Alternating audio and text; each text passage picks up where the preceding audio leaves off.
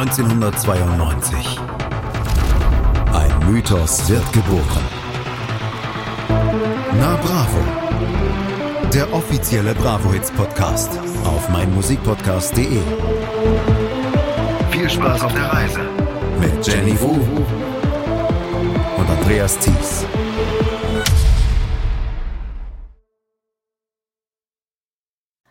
Jenny, hallo Andreas. Ich freue mich total auf diese Ausgabe und auf den Song Insomnia von Faceless.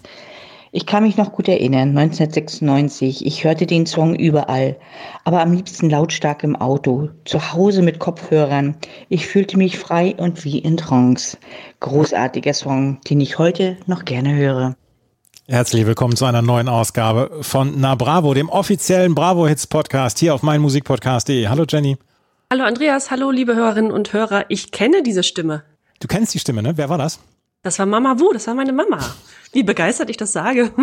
ja, äh, Mama Wu, die 1996 dann ganz jung war und diesen Song gehört hat und diesen Song ganz toll fand, wie ihn die ganze Welt toll fand damals. Faithless von Insomnia ist auf der Bravo Hits 14 drauf, die am 6. September 1996 erschienen ist. Weißt du noch zufällig, ob du den, wie du den Song zum ersten Mal gehört hast? Hat man ja bei manchen Songs.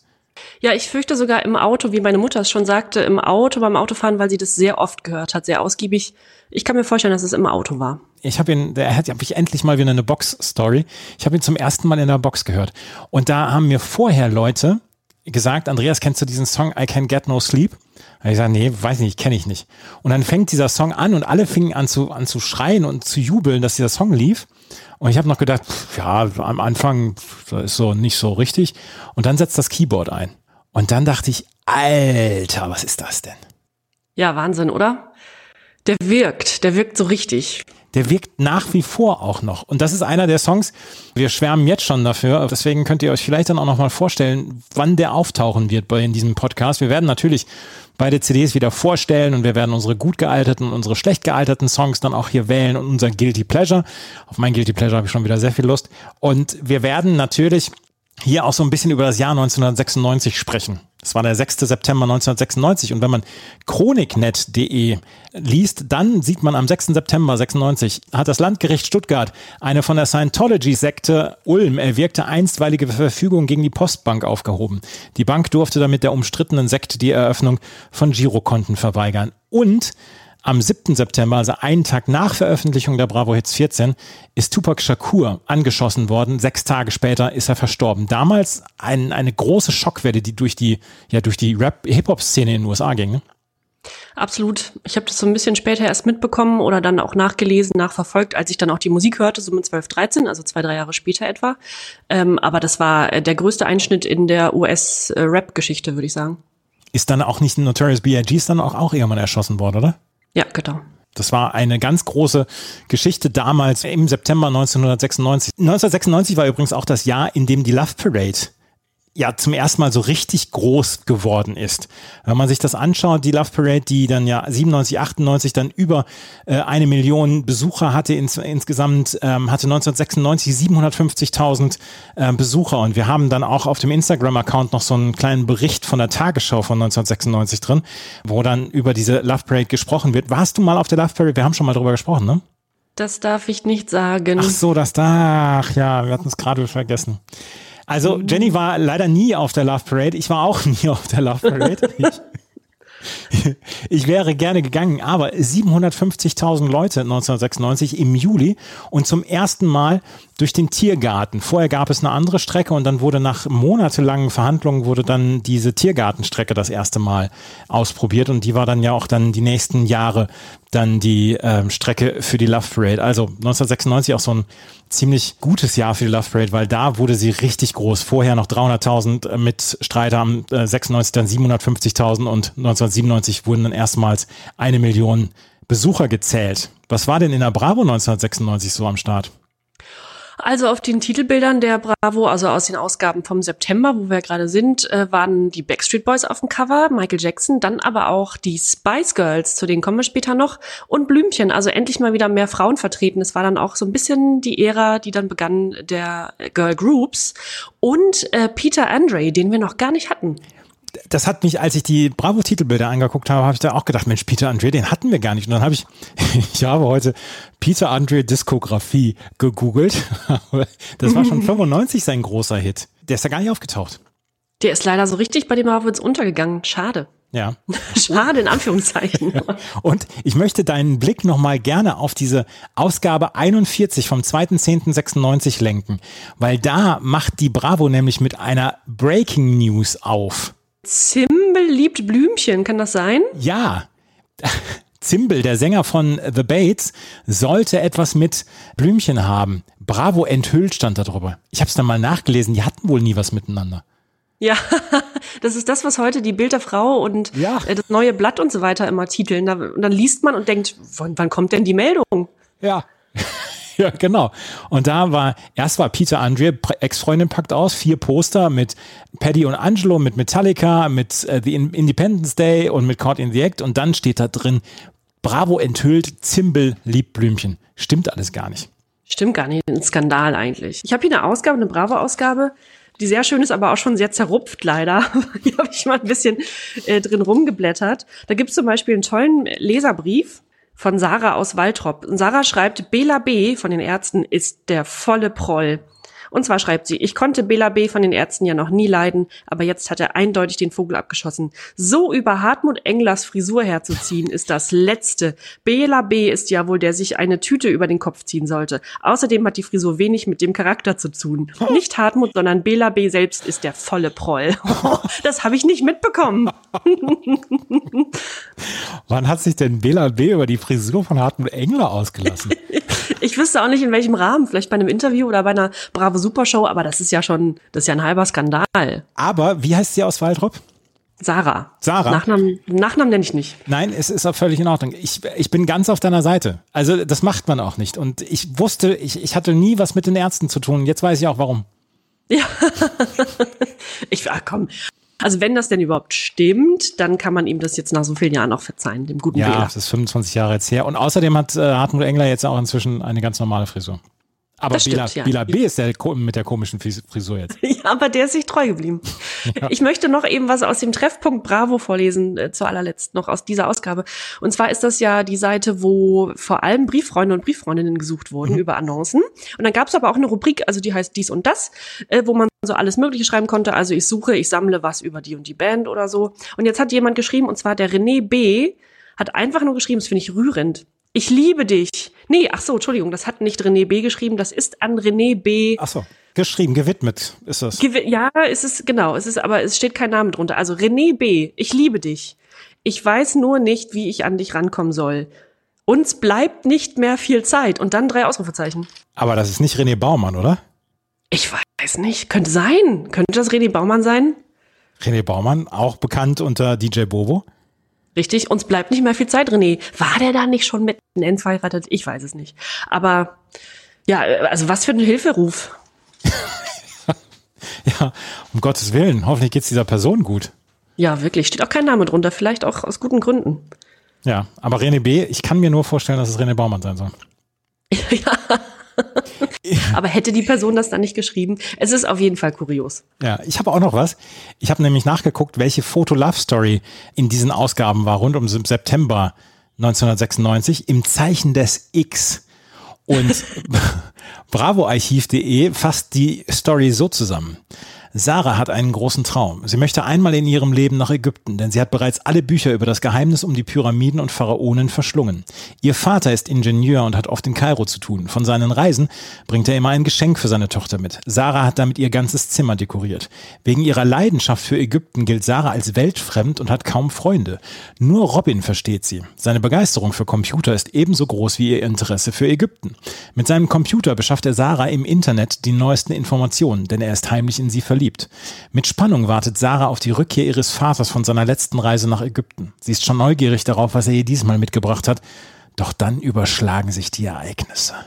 Im Zeichen des X neun Folgen war das. Laufende Nummer 63 und Start in Ausgabe 3196 und ging dann bis 4096. Es fängt schon sehr, sehr spannend an. Sarah aus 15 sitzt da im Schneidersitz, so mit den, mit den Händen auf den beiden Knien drauf und ähm, ja, beschwört dann die ägyptischen Könige. Ich habe ja in der Ausgabe, die ich hier liegen habe, ist auch eine Folge davon drin. Im Zeichen X, was bisher geschah. Das zieht sich ja wirklich sehr lang. Ja, über neun Folgen. Die vorher hieß Lolita, die startete in Ausgabe 23 und die nächste ist danach Kickoff Blackie. Und dann laut. und dann in 4796 fangen wir an mit lautlose Schreie. Ach, herrlich. Wie Foto Love Story. Wir müssen es irgendwann nochmal podcast-kompatibel hinkriegen, dass wir das mal mit reinbringen. Sehr gern. Oder wie gesagt, wie schon unsere Idee war, mal bei einem Live-Podcast was ja, vorlesen. Ja, ja, absolut. Mit, mit äh, verschiedenen Rollen. Und dann übernimmt nämlich äh, DJ Bobo irgendeine Rolle und ja, das, das, und, und HP Baxter übernimmt auch eine Rolle. Er schreit auch irgendwo rum. Das finde ich super. Um Gottes Willen. Wir haben ein kleines Quiz vorbereitet wieder für uns und für euch. Aus dem Jahr 96 beziehungsweise von der Bravo Hits. Auf welchen Umstand hast du dich bezogen? Hast du dich nur auf die Bravo Hits bezogen oder auf, auf 96? Ich glaube sogar gar nicht auf die Bravo-Hits, nur auf 96. Dann leg mal los. Im August 1996 veröffentlichte Schauspieler Keanu Reeves das erste Album seiner Band, die wie hieß A. Dog Star, B. Ape Star oder C. Monkey Drums. Dogstar. Richtig, das wusstest du. Ja, das wusste ich. Ja, nicht nur in der Bravo, ich glaube auch im Musikexpress oder so wurde diese Band dann mal besprochen. Ach ja, die hatten aber nur zwei Alben, wenn ich mich recht entsinne. Ja, ist auch nicht so ganz erfolgreich gewesen. Aber ja. Keanu Reeves ist ja, ist ja bekannt dafür, einer der besten Menschen der Welt zu sein. Das stimmt. Ich sah den kürzlich in Berlin langlaufen und gedacht, ah, guck mal, der Keanu. Schön. Na klar. Ja. Hat, hätte mich ja, jetzt sicher. auch nicht gewundert, wenn, wenn du gesagt hast, mit dem habe ich mich mal unterm Tisch betrunken oder unter den Tisch getrunken. Sowas erzählen wir doch hier nicht mehr. So, ja, stimmt. Dann später. Äh, meine erste Frage, welcher dieser drei Titel stand in den Jahrescharts 96 am höchsten? Es war kein Nummer 1 also es war nicht die Nummer 1 der Jahrescharts, sondern es waren die Plätze 6, 7 und 8. Entweder Where Do You Go von No, no Mercy, Breakfast at Tiffany's von Deep Blue Something und I Can't Help Myself von Kelly Family. Alle drei auf dieser CD drauf. Welcher, welcher am höchsten stand? Genau. I Can't Help Myself. Nein, das war der niedrigste. Der war nur auf Platz 10 in den Jahrescharts. Ui. Auf Platz 9 war Breakfast at Tiffany's von Deep Blue Something und Where Do You Go von No Mercy war auf Platz 7 der Jahrescharts am Ende. Oh ja, ja, No Mercy. Hm, ich auf erinnere Platz, mich. auf Platz 1 Macarena, auf Platz 2 Lemon Tree von Fool's Garden und auf Platz 3 Insomnia von Faithless. Das ist dann keine Überraschung. Das ist dann keine Überraschung, ne? Where Do You Go von No Mercy war am höchsten platziert von diesen drei Songs. Ja, äh, spannend, ja, hätte ich gedacht. Also Kelly Family, ich dachte eigentlich, das sei der größte Erfolg gewesen, der Kelly Family. Aber da kommen wir später noch zu. Ja. Die Cranberries-Sängerin Dolores O'Riordan, Riordan, Riordan, wie spricht man sie aus? Keine Ahnung. Dolores O'Riordan ja. erhielt von der englischen Tageszeitung Daily Star rund 20.000 Mark Schadenersatz, weil sie über die Sängerin schrieb, dass sie A. während eines Auftritts in Deutschland einen Joint auf der Bühne rauchte B. vor einem Auftritt in Deutschland Mitarbeiter der Konzertveranstaltung terrorisiert hätte oder C. während eines Auftritts in Deutschland keinen Slip getragen habe. C. Daily Star ist C. Ja, richtig, vollkommen richtig. also da, wenn, wenn du gesagt, geschrieben hättest, die Times hätte das, das Geld zahlen müssen, dann hätte ich noch was anderes genommen. Aber Daily Star, glaube ich, da sind wir uns sicher, was die, was die bringen. Das schlägt absolut in die Niveaukerbe. Ja, ja. ja. Ich habe meine zweite Frage, die könntest du wissen, weil ich dir schon eigentlich die Lösung geschickt habe vorhin. Unter welchem Titel ging die Love Parade 1996 an den Start? Peace on Earth, We Are One Family oder Let the Sunshine in Your Heart? Äh, Let the Sunshine in Your Heart waren ja später, glaube ich, 97. Dann We Are One Family? Ja. We Are ja. One Family war 1996 die, äh, das Motto der Love Parade. Und es hatte allerdings keine eigene Hymne. Das fing dann erst 1997 an mit Dr. Motto und Westbam. Und 1995 hatte AWACS mit It's Our Future einen Song, der quasi die Hymne der Love Parade war. Richtig, ja, ab 97 bin ich dann eingestiegen. Ja, Aber genau. nicht Was war dann gewesen. Sunshine? Na, ja. Nein. Hör mal, mit elf, zwölf. ich würde so gern jemanden kennen, der mal da war oder so, aber. Ja, ja. schade. Ich bin's leider nicht. Hm. Ach Mensch. Äh, so, meine dritte und letzte Frage an dich. In den internationalen Kinocharts war im September der Film Independence Day auf Platz 1. In den deutschen Kinocharts war das ebenso der Fall. Platz 2 hingegen unterscheidet sich. Während international der Film Twister der zweitstärkste Film war, war es in Deutschland A. Werner, das muss kesseln, B. Männerpension oder C. Der Glöckner von Notre Dame? Es war Werner. Ich wollte genau die gleiche Frage stellen. Irgendwie dachte ich mir das schon. Da kommt eine Kinofrage von Andreas. Ja, es war Werner, das muss kesseln. Vor Twister dann. Ja, genau. Hast du Twister mal gesehen? Ja, Ich nicht. aber auch ungefähr zu der Zeit oder ein bisschen später, ja. Einer der besten Actionfilme übrigens aller Zeiten und nicht nur der Geschichte ist The Rock, Fels der Entscheidung. Mit Sean Connery. Darauf, darauf lasse ich nichts kommen auf den Film. Ui, den, ne, den habe ich nicht gesehen. Nicht? Nein. Mit Nicolas Cage und, und Sean Connery? Ein großartiger Film. Ja, ach, bei Action bin ich auch so halb raus immer. Ja, aber es ist Nicolas Cage.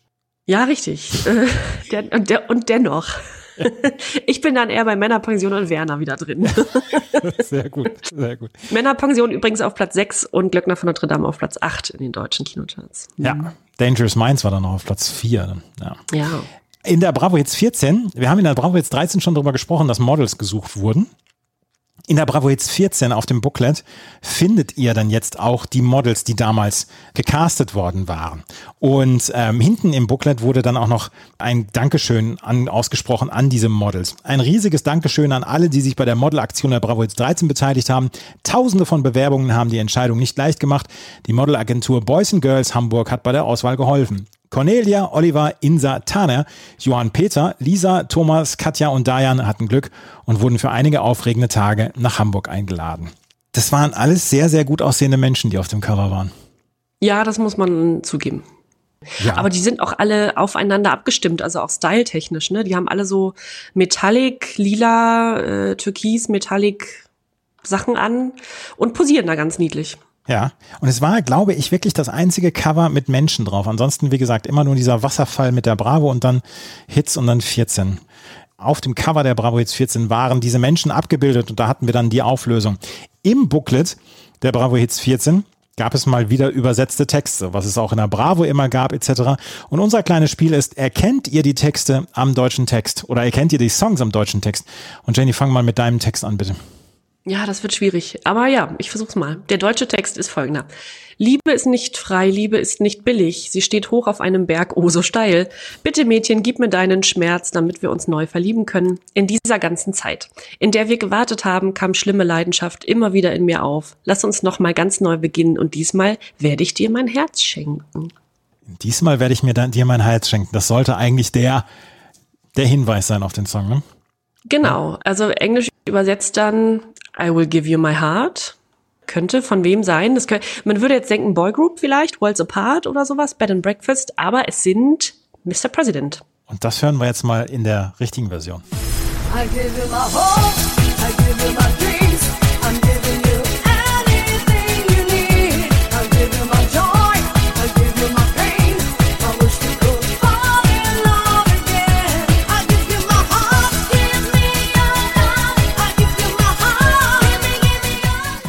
Love. Wird dazu heute noch Disco Fox getanzt? Zu dem Titel, da bin ich mir nicht sicher, glaubst du? Ich habe gerade so überlegt, als ich diesen, diesen, diesen Sound gehört habe und den Beat dazu, könnte ich mir vorstellen, ein schneller Disco Fox kann dazu getanzt werden. Aber das ist auch wieder was für Leichtathleten. Das ist ein sehr schneller Disco-Fox, ja. Das, das war auf jeden Fall von Mr. President, I Give You My Heart, der zweite Hit quasi von Mr. President, nachdem sie Coco Jumbo mit Coco Jumbo quasi durch die Decke gegangen sind, war das der Nachfolgehit. Hören wir gleich nochmal, beziehungsweise ist auf der Trackliste auf der ersten CD Lied 1. Und dann haben wir noch einen Song, da lese ich mal so ein bisschen den, ja, den Rhyme vor. Hey, checkt mal den neuen Stil von MCT aus. MCT, vielleicht sollte ich mich auch so nennen. MCT ist MCT, ja. L-I-E-B-E ist der Generalschlüssel. Das ist das Zeichen der Zeit. Yeah, ein Beat vom Schlagzeug. Wenn du am Strand liegst und in die Sonne schaust, yeah, das ist mein Gefühl. Bei einem Nummer 1 Jam macht es alle gemeinsam, Hand in Hand. Lass das Haus erzittern. Bei diesem bombastischen Sound, Mr. Feeling bringt die Welt zum Drehen. Ist der Wahnsinn. Ist der Wahnsinn. Das sind, das sind deep, diepe Lyrics und es war von Masterboy und das hören wir jetzt auch nochmal gerade.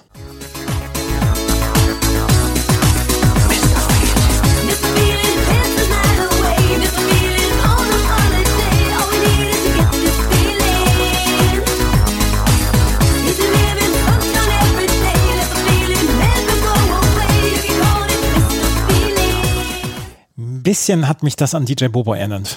Masterboy. Ja, ja, hatten wir ja schon mal. Ja, wie und wo wurde da geklaut? Was wurde abgekupfert? Oder klang zu der Zeit einfach alles gleich? Wir wissen es nicht.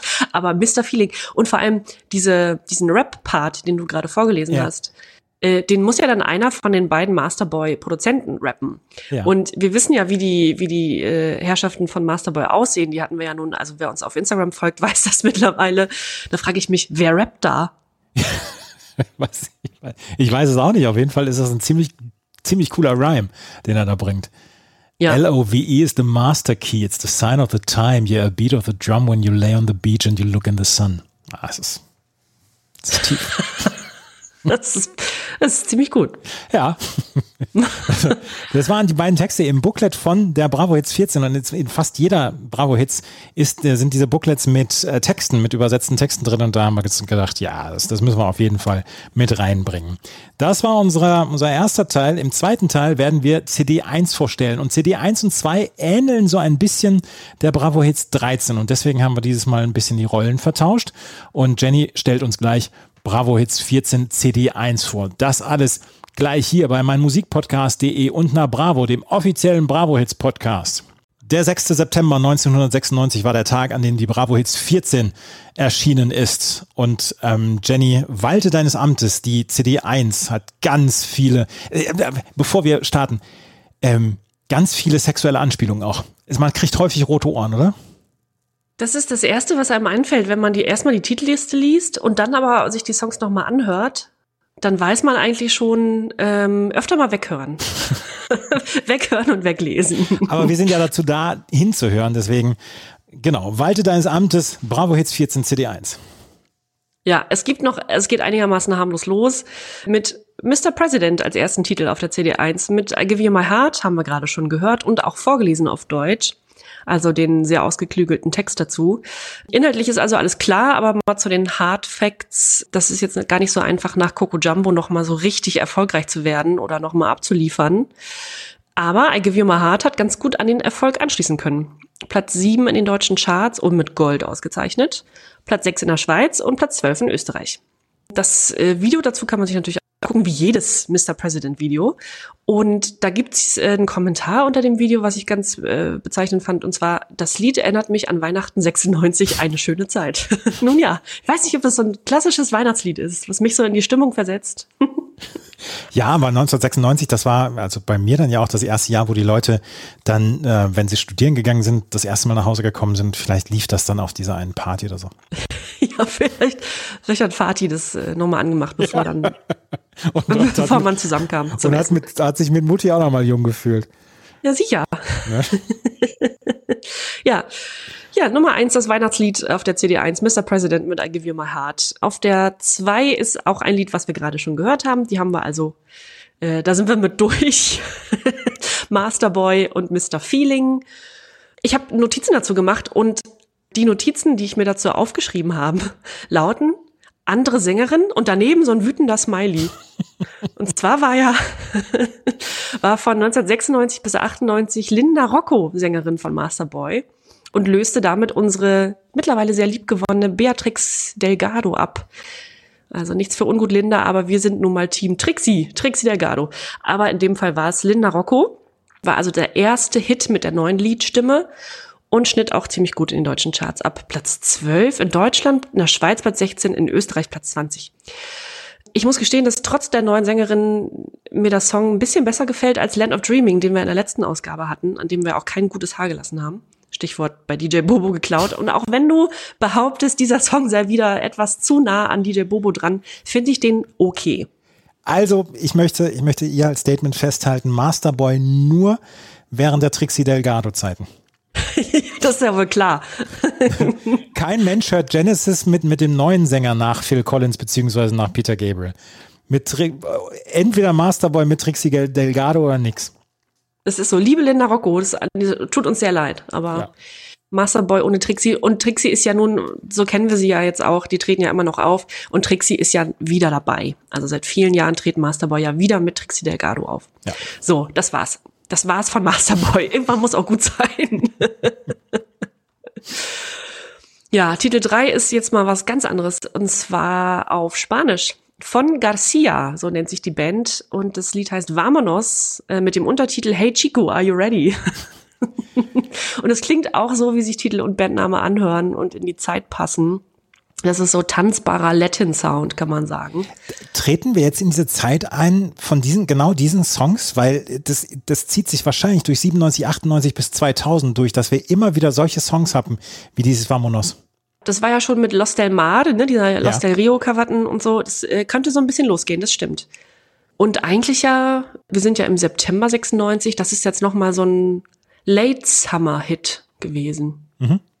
Ja, schönes Sommerlied. Vamonos. Ähm, war auch von dem Latin- und Dance-Projekt Garcia der größte Charterfolg, nämlich Platz 8 in Deutschland. Und ähm, Garcia bestand eigentlich, also viel, viel hört man und weiß man gar nicht über die Band, aber bestand im Hintergrund äh, aus einem Zusammenschluss an Produzenten, die unter anderem für Captain Hollywood tätig waren und im Vordergrund aus zwei Sängerinnen namens, und jetzt wird's äh, schwierig, Guidet Kwashnawi. Schwierig auszusprechen, weil das ein tunesischer Name ist. Die gibt's aber noch und die macht auch noch Musik. Und Raquel Gomez, sowie dem Rapper Rob Money. Es war, war man Rapper in den 90ern, wenn man nicht so einen coolen Spitznamen hatte. Rob Money, Raquel und Huidet. Huidat. Genau, Garcia, die Band hatte bis 99 noch einigermaßen nennenswerten Charterfolg und danach wurde es dann ruhig um die Band. Ja, Titel Nummer 4 der Bravo 14 ist eigentlich eine Anspielung wert, also bitte Sound up.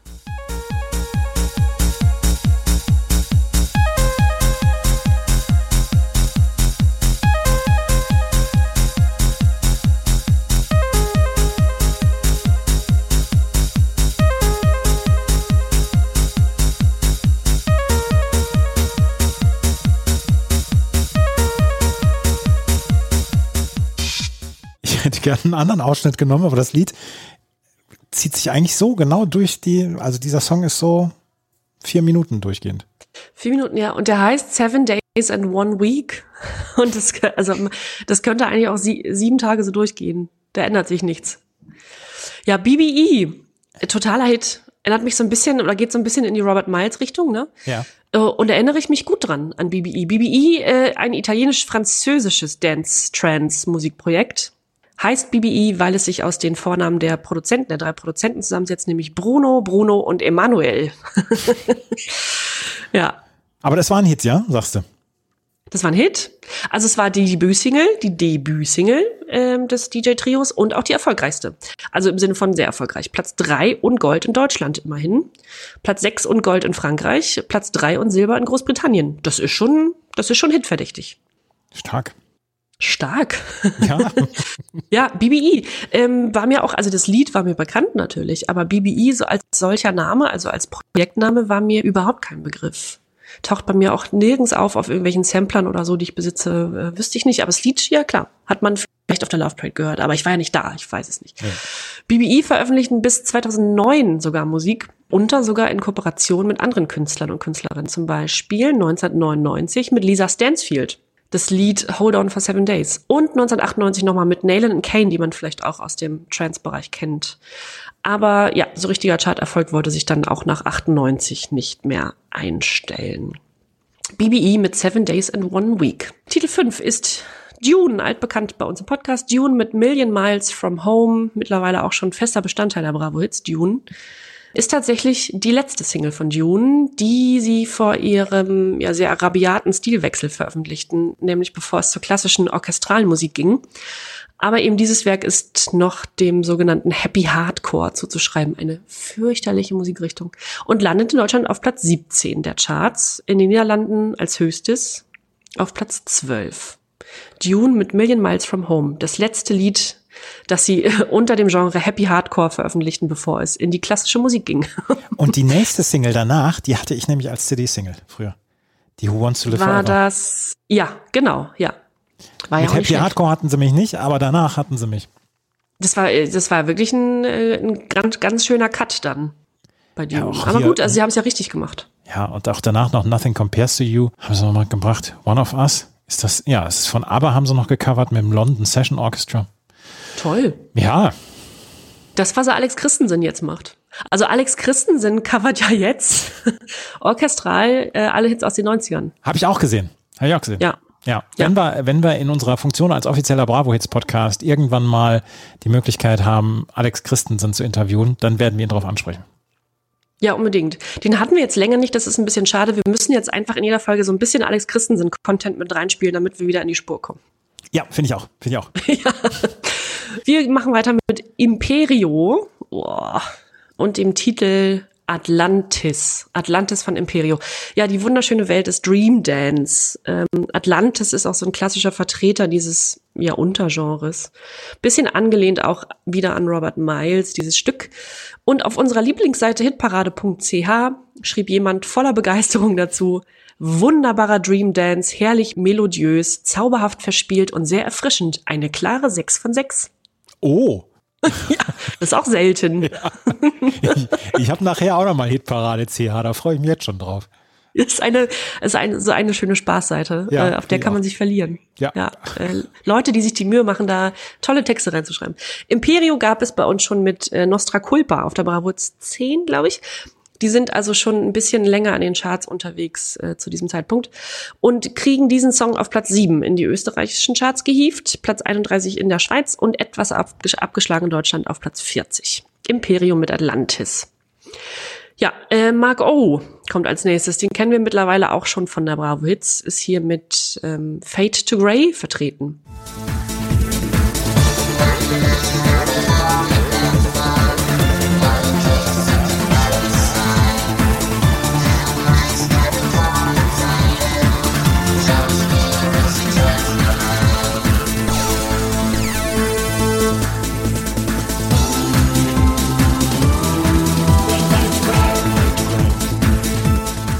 Fade to Grey, einem Cover des wunderschönen New Wave Stückes von Visage aus 1980.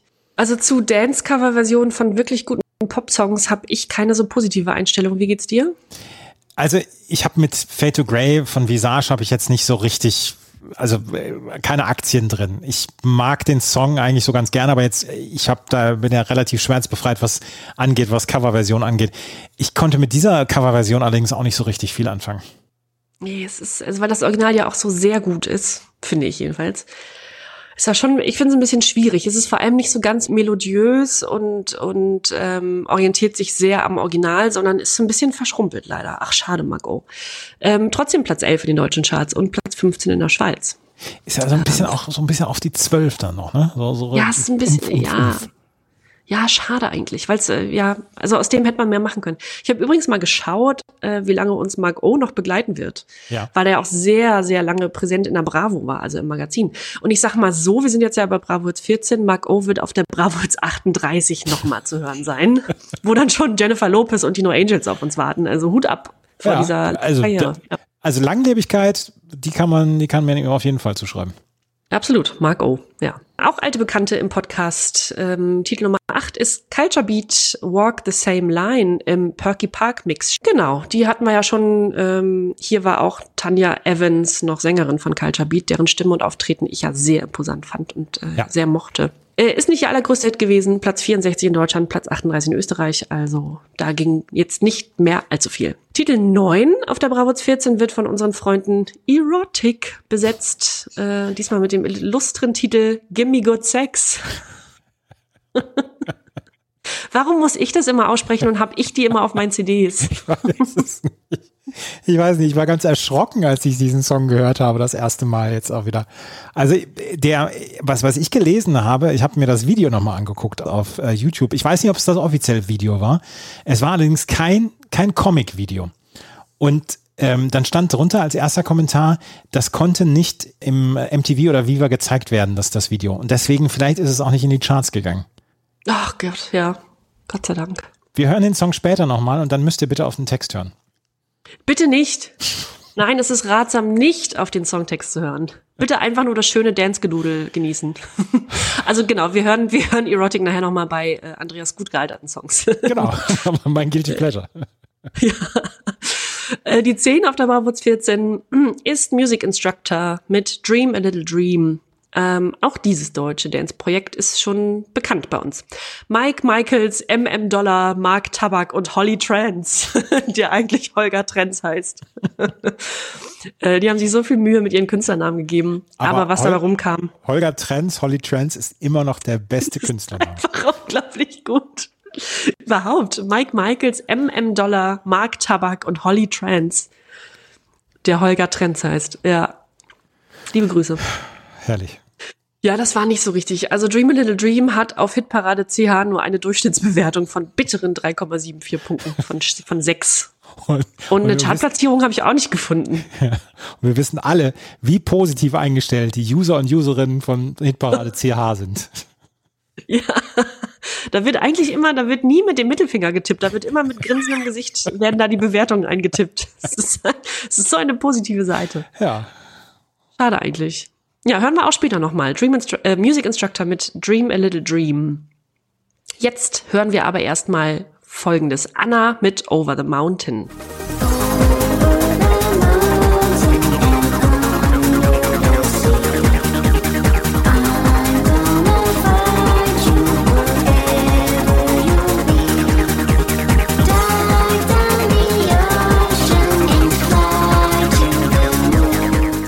Uiuiui. Ich musste den Sound jetzt wieder runterdrehen, sonst krieg ich morgen wieder böse Blicke im Treppenhaus. Ist das, ist das angelehnt an Marusha? Somewhere pass over the. Rainbow? Ja, äh, klingt ein bisschen so, aber soll wohl nicht. Also ich habe jedenfalls nichts dazu gefunden, aber es könnte durchaus sein, ja. Das war auch das erste, was mir einfiel. Anna.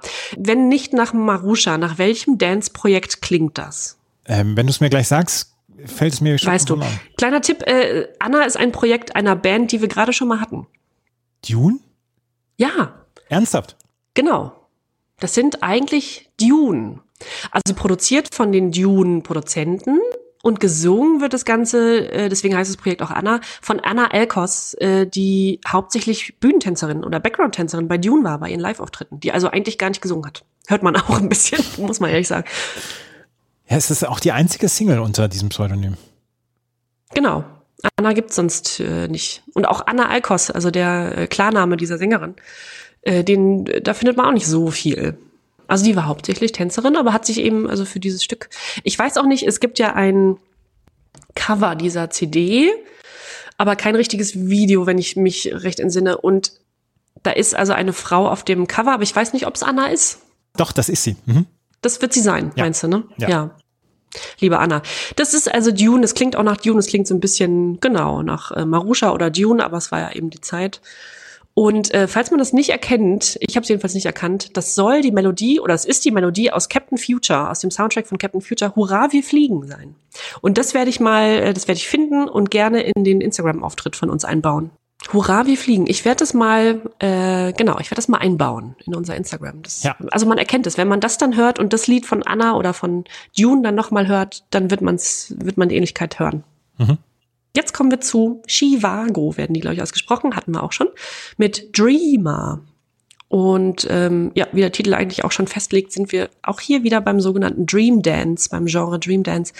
Ähm, über Chivago hatten wir in der letzten Ausgabe, glaube ich, schon gesprochen.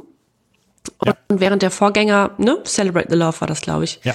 Das hatte ja noch in äh, diversen europäischen Ländern, hat es in die Top Ten geschafft, erreichte aber, also dieses Lied hier, Dreamer, erreichte nur Platz 30 in Frankreich und Platz 49 in Deutschland, Chivago mit Dreamer. Die 13 ist von Ravers Nature, hat man noch nicht, Ravers Nature mit, äh, mit dem Titel Exit Fantasy. Und das ist auch wieder so ein klassischer Fall von, wurde garantiert auf der Love Parade gespielt. Ravers Nature. Ist ein deutsches Musikprojekt im Bereich der elektronischen Tanzmusik natürlich, das hauptsächlich Hard Trance und Happy Hardcore produzierte. Auf Wikipedia steht, es bestand aus Markus Ströbel, Peter Luft und Ralf Lindner. Genau, ähm, Ralf Lindner starb leider in diesem Jahr äh, tragischerweise bei einem Unfall. Äh, die Band gibt's auch also sehr lange nicht mehr. Äh, die gab's aber eine Zeit lang. Das war jetzt auch schon Exit Fantasy, war auch schon die fünfte Single von Ravers Nature, aber die am wenigsten erfolgreiche. Platz äh, 97 in den deutschen Charts, also ganz knapp nur in die Top 100 gekommen. Exit Fantasy. Zur nächsten, zum nächsten Interpreten habe ich eine kleine, aber feine Geschichte, aber als erstes müssen wir reinhören.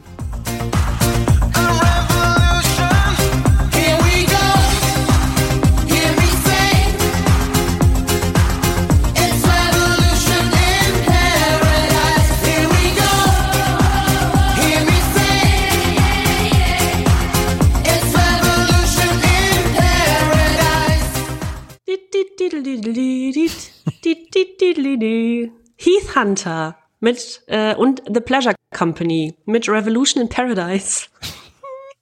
Heath Hunter. Wie lange habe ich nach dem Namen gesucht? Also Heath Hunter ist ein, wie ich jetzt las, britischer Reggae- Reggae-Sänger, Reggae-Sänger mit jamaikanischen Wurzeln, der aber in Kalifornien lebt. Und ich hätte schwören können, der sei Niederländer. Ich dachte also bis heute, der sei Niederländer. Und zwar gibt's da eine kleine, kleine Geschichte. Ich war, das muss 2007 oder 2008 gewesen sein. Also lange nach seinen, seinen Erfolgen oder nach seinem Erfolg. Das war ja eigentlich, ähm, das waren ja nur ein, zwei Titel, die erfolgreich waren von Heath Hunter.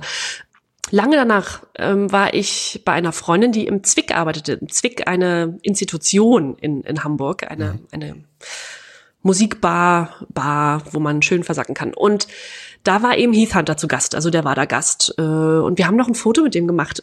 Und ich, aber an dem Abend wusste ich nicht so richtig, wer ist das? Und dann sagte meine Freundin, naja, der und der und so, ja, machen wir mal ein Bild. Es gibt ein fantastisches Foto von uns dreien, also von Sarah, äh, liebe Grüße, mir und, äh, und Heath Hunter. Und das ist so ein bisschen, das hatte sie irgendwie, das war ja damals noch nicht auf dem Handy oder digital. Jedenfalls, äh, oder es war schon digital, aber es war irgendwo in ihrem Computer verborgen, dieses, dieses Bild. Und ich suchte so ein bisschen ein paar Jahre danach, weil ich einer anderen Freundin mal davon erzählte. Wir haben nämlich äh, das Lied irgendwo gehört, im Vorbeifahren oder so. Und dann sag ich, Mensch, das ist doch der. Und mir fiel also zehn Jahre lang oder die letzten acht Jahre nicht mehr dieser Interpret ein bis dann irgendwann diese andere Freundin, die also mit, damit nichts zu tun hatte, aber der ich, äh, mit der ich nicht auf den Titelnamen äh, kam oder auf den Namen kam, bis die mir irgendwann mal, weiß ich nicht, nachts oder so eine WhatsApp-Nachricht schrieb und einfach nur schrieb in Großbuchstaben Heath Hunter. Und dann hatte sie endlich rausgefunden, wie der hieß. Naja. Und gestern, so ein bisschen zur Vorbereitung auf diese, auf diese Folge heute, habe ich die alte Freundin, die ähm, damals dort arbeitete, mit der ich ein Foto mit Heath Hunter machte, angeschrieben und meinte, Mensch, du weißt doch noch, dieser, dieser Reggae-Sänger, der mit den Dreadlocks, der damals im Zwick war, hast du das Foto noch? Und innerhalb von fünf Minuten schickte mir das Bild und sagt, ja klar, hier ist es. und ähm, ich muss das natürlich auf Instagram posten, wenn es soweit ist. Das müsst ihr sehen. Und der sieht, ich habe heute, ich habe mal geguckt, der hat noch einen Instagram-Auftritt, der Heath Hunter, der sieht noch exakt genauso aus wie früher. Exakt genauso. Der hat sich überhaupt kein bisschen verändert. Ich hatte am Anfang der Geschichte hatte ich ein bisschen die Angst, dass du, dass du mir das jetzt erzählst und am Ende festgestellt hast, dass das überhaupt nicht der Heath Hunter war, mit dem du damals das Foto gemacht hast, sondern irgendein dahergelaufener Disco-Gast oder Zwick-Gast. ja, Hugo Egon Balder war es eigentlich. ja. Es war Heath Hunter, es war wirklich der, der große Heath Hunter, dessen wenn- Namen mir einfach acht Jahre nicht einfiel. Aber wenn man bei Revolution in Paradise auf den, auf den Lyrics hört, dann müsste man eigentlich sagen, Fridays for Future, Leute, holt euch das als Melodie, als Hymne für eure Bewegung. What a world, what a place to be, see the people everywhere, the pain of nations, I tell you, Mother Earth needs the help of all the children of the world, a revolution. Das ist Fridays for Future. Ja, absolut, hast du recht. Das ist schön und das ist ja auch so positiv. Also es ist ja auch etwas, was sich gut wegsingt. Ja, Sehr, sehr vielleicht. Der vielleicht kriegen wir Heath Hunter nochmal wieder in die Charts zurück. Ja, stimmt eigentlich. Luisa Neubauer, wenn du das hörst. ja, schön. Äh, wirklich, da habe ich überhaupt nicht drauf geachtet, aber du hast vollkommen recht. Revolution in Paradise, herrlich. Eine gute Ja. Message. So. Total gute Message. Platz 12 in Deutschland, Platz 47 in der Schweiz, ansonsten nichts Nennenswertes. Und äh, der macht wohl noch Musik. Ich lese noch einen Satz zu seinem musikalischen Verbleib quasi äh, aus Wikipedia vor. Nach einer längeren Pause, die er nach eigener Aussage in Jamaika verbrachte, wurde der Titel Revolution in Paradise neu aufgenommen und im Film Coronado verwendet. Kenne ich nicht. Heath Hunter veröffentlichte im Jahr 2004 das Album Urban Warrior und die Single Trenchtown auf dem eigenen Label Jerktone. Letztere wurde zusammen mit den Söhnen von Bob Marley, Steven und Damien aufgenommen. Kommerziell konnten beide Veröffentlichungen leider nicht an die früheren Erfolge anknüpfen. Aber Heath Hunter nimmt noch oder hat zuletzt noch Musik mit den äh, Bob Marley-Söhnen rausgebracht. Sehr schön. Spannend. Und ich habe gedacht, ach, der lebt in Rotterdam oder sowas wie und arbeitet, weiß ich nicht, äh, im Zeitungskiosk, aber Ja. ja. lebt auf Jamaika. Okay, Das ist in Ordnung. ist in Ordnung. Heath Hunter, liebe Grüße. Ach, das war ein schöner Abend. Ja. Auch ist ein wunderschönes Bild auch. Auch hier die Bild. Frage, auch hier die Frage, wurde in den letzten Jahren irgendwo mal so ausgiebig über Heath Hunter diskutiert und gesprochen? Vermutlich nicht. Und wäre der an dem Abend nicht im legendären Zwick gewesen, hätte nie wieder jemand über ihn gesprochen. Wir hätten so drüber hinweg, wären wir gegangen. Ja, genau. Ach, Hunter, ja, war so ein One-Hit-Wonder. Okay, weiter. ja, So. genau. Aber stattdessen, naja. Ich weiß nicht mal, ob der nett war oder nicht. Der war wahrscheinlich nett. Der sieht auf jeden Fall sehr nett auf dem Bild aus. Naja, so, äh, wer auch richtig nett war, war Falco. Falco haben wir als nächsten Titel mit Naked, mit dem Song Naked. Falco nennt sich in dem Fall TMB. Das ist ein Alias für dieses Lied. Und ich lese hierzu mal aus Wikipedia vor. 1995 veröffentlichte Falco die Single Mutter der Mann mit dem Koks ist da. Dafür wählte er das Pseudonym TMA, um so dem erwartenden, zu erwartenden Erfolgsdruck einer neuen Falco-Single zu entgehen. Darüber sprachen wir in der letzten Ausgabe. Ein halbes Jahr später stürmte der Titel die Charts und bescherte Falco unverhofft einen neuen Hit. Im Sommer 96 wurde die Dance-Nummer Naked unter Falco featuring TMB veröffentlicht, also statt TMA, TMB, die die Erfolgsaussichten des geplanten neuen Albums Egoisten ausloten sollte. Während die Single in Österreich bis auf Platz 4 kam, wurden in Deutschland nicht einmal 50.000 Exemplare verkauft. Dieser Misserfolg führte dazu, dass Falco seine Ideen für das neue Album verwarf und dessen Veröffentlichung auf unbestimmte Zeit verschoben wurde. Naked wurde die letzte Veröffentlichung zu Falcos Lebzeiten. Und ähm, genau, Zitat Ende. Und wie wir jetzt wissen, wurde das Album ja nicht Egoisten genannt, sondern Out of the Dark und dann ähm, kurz, kurz nach oder wenige Wochen nach seinem Tod veröffentlicht. Falco mit Naked. Ich musste mich übrigens bei YouTube anmelden, um das Video sehen zu können. Da gibt's äh, ein bisschen nackte Haut zu sehen. Also dazu, da, so viel zum Thema. Die erste CD ist einigermaßen sexy, ranchy, raunchy. raunchy sagt man auf Englisch, ja. Sagt man das so? Raunchy, also so ein bisschen verwegen, ja. Naja, auf jeden Fall sind da einige Sachen drauf, wo man rote Ohren kriegt. Falco als TMB mit Naked, die letzte Single-Veröffentlichung vor dessen Tod. Ja, keine Ahnung, wie ich jetzt äh, die Überleitung schaffen soll, aber wir spielen einfach mal den nächsten Titel ab. Ein Schwein ruft mich an, keine Sau interessiert sich für mich. Und ich frage mich, denkt gelegentlich jemand mal an mich?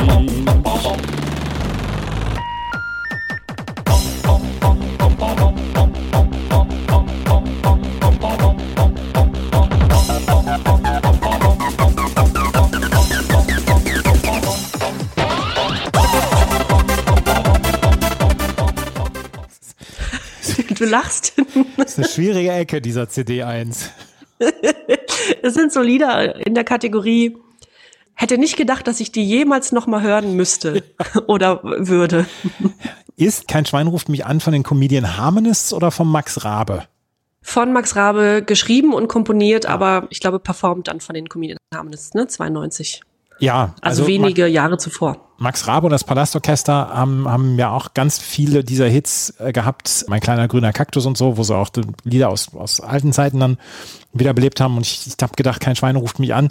Müsste dann ja ein neueres Lied sein, es kann ja nicht in 20 oder 30er La Jahren entstanden sein. Nee, genau. Es ist ein eigen, eigen komponiertes und geschriebenes, ne? Ich finde interessant, was ich dazu lesen konnte, äh, zu Candy Boy. Also ich dachte, das, äh, es hat mich so ein bisschen von der Art an Sin with Sebastian erinnert. Also so auch vom Video und so weiter. Es ist ja, ach, so ein bisschen plump, sehr überschminkt, sehr grell. Was ich aber spannend finde, ist, dass Candy Boy ein Projekt von Frank Oppermann war. Also Candy Boy war eigentlich Frank Oppermann, der eigentlich Musicaldarsteller, Schauspieler und Regisseur ist. Und aktuell Theaterleiter des Kleintheaters in Bad Godesberg, falls einem das was sagt. Aber das ist spannend. Also das ist ein, äh, ein höchst angesehener äh, Schauspieler, der auch Nebenrollen zwar, aber zum Beispiel in Pastewka zuletzt hatte und so. Ähm, also ein erwachsener Mann, der aber damals von der EMI, von der Plattenfirma, für die Bravo Hits 14 angefragt wurde für dieses Projekt. Also das ist ein, äh, ich glaube, das ist ein Projekt, äh, was nie als Single veröffentlicht wurde, sondern nur für die Bravo Hits 14 angefragt wurde. Brauchten sie noch Titel für die Bravo Hits 14? Vielleicht, es gab ja keine Welthits. Hätte man mal lieber Peter Andre vielleicht mit reinnehmen Zum sollen? Beispiel. Oder hatte man vielleicht die Rechte nicht? Ja, das kann sein. Das stimmt. Ja, Candy Boy. Also Candy Boy nicht irgendwie äh, ein draufgängerischer, äh, junger, extrovertierter Mann, sondern, also ja, vielleicht auch zu dem Zeitpunkt, aber ein Theaterschauspieler, Frank Oppermann. Das passt dann aber wieder zu den Comedian Harmonists und zu Max Rabe. Irgendwie passt das wieder zusammen dann. Ja. In den nächsten Titel, in den Titel Nummer 17 hören wir auch mal rein.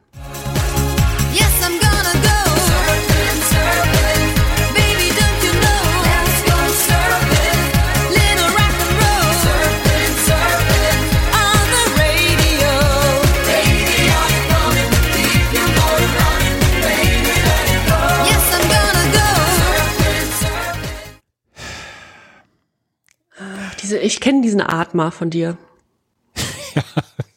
Da, da versucht jemand auf die Beach Boys zu machen, oder? Ja, schon ein bisschen. Weißt du, aus welcher, von welchem Soundtrack welcher Serie das ist? Nein. Bietet sich irgendwie gegen an den bei. Wind, oder? Ja, sicher, ja, sicher. Surfing. Ralf Bauer. ich kannte das Lied tatsächlich noch, aber wüsste jetzt nicht mehr woher. Also jedenfalls nicht von Gegen den Wind.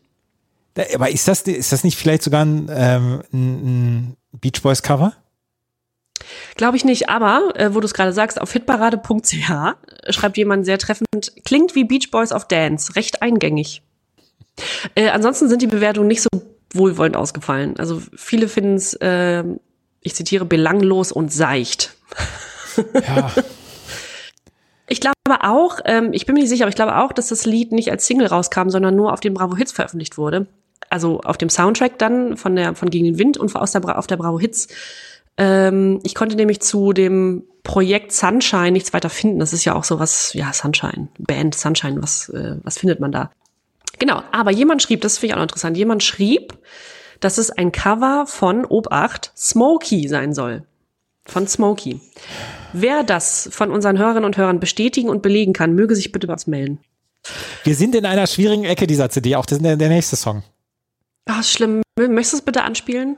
Alle Tiere haben Angst vor Tess. Tess ist hungrig, merkt euch das. Wenn es regnet, wird man nass. Wasser ist nicht gut für Tess. Tess kommt schneller als Wirbelsturm. Da flüchtet auch der kleinste Wurm. Tess ist schnell und er ist stark. Fressen, das ist, was er mag.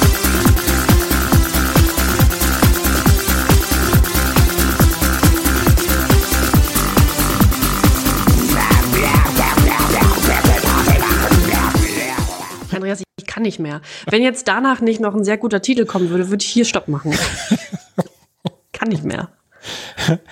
Wir, wenn, wenn das zum Beispiel von einer Death Metal Band gecovert werden würde, dann würde ich sagen, Leute, nehmt all mein Geld. Ich, ich, ich kaufe euch das ab. Aber das hier, Ja, ja, Taz featuring The Producers of Culture Beat mit Taz will tanzen. Also pass auf, das kommt von einer Warner Music Compilation namens Bugs Bunny und seine Techno-Freunde. Das ist schon mal absolut granatenstark. Und man hat hier also die Looney Tunes Figuren aus der gleichnamigen Trickfilmserie benutzt und sie mit Techno-Sound von bekannten Produzenten aus Deutschland benutzt. Also ich lese mal eben vor, ich habe hier mal die Seite geöffnet, wer da noch so auf der CD ist. Das ist großartig. Bugs Bunny und seine Techno-Freunde. Zum Beispiel The Producers of Fun Factory featuring Roadrunner. Oder The Producers of Mr. President featuring Bugs Bunny. Oder The Producers of Masterboy featuring Speedy Gonzales. Ist geil, oder? ja, das ist super. Das ist ja ein bisschen wie die Schlümpfe, oder? Ja, genau. Tess, Ja. Äh, bitte? Tess will tanzen, das ist super. Tess will tanzen, ja. Ähm, das ist, also wie gesagt, das ist eine von einer Plattenfirma äh, rausgebrachte Compilation namens Bugs Bunny und seine Techno-Freunde. äh, das war, wahrscheinlich wollte man so ein bisschen dieses, dieses Schlumpfige ähm, benutzen, ne? Also ein Comic, Comic-Figuren und dann so ein bisschen hochgepitcht und dann eben deutsche Produzenten. Ja, Wahnsinn. Wahnsinn. Culture Beat. Culture Beat featuring Taz, also der Tasmanian Devil, der tasmanische Teufel aus den Looney Tunes. Ja, jetzt kommen wir von sehr großem Unsinn, Unsinn zu sehr guter Musik. Und zwar zu Faithless mit Insomnia und auch hier bitte mal anspielen. I can't get no sleep.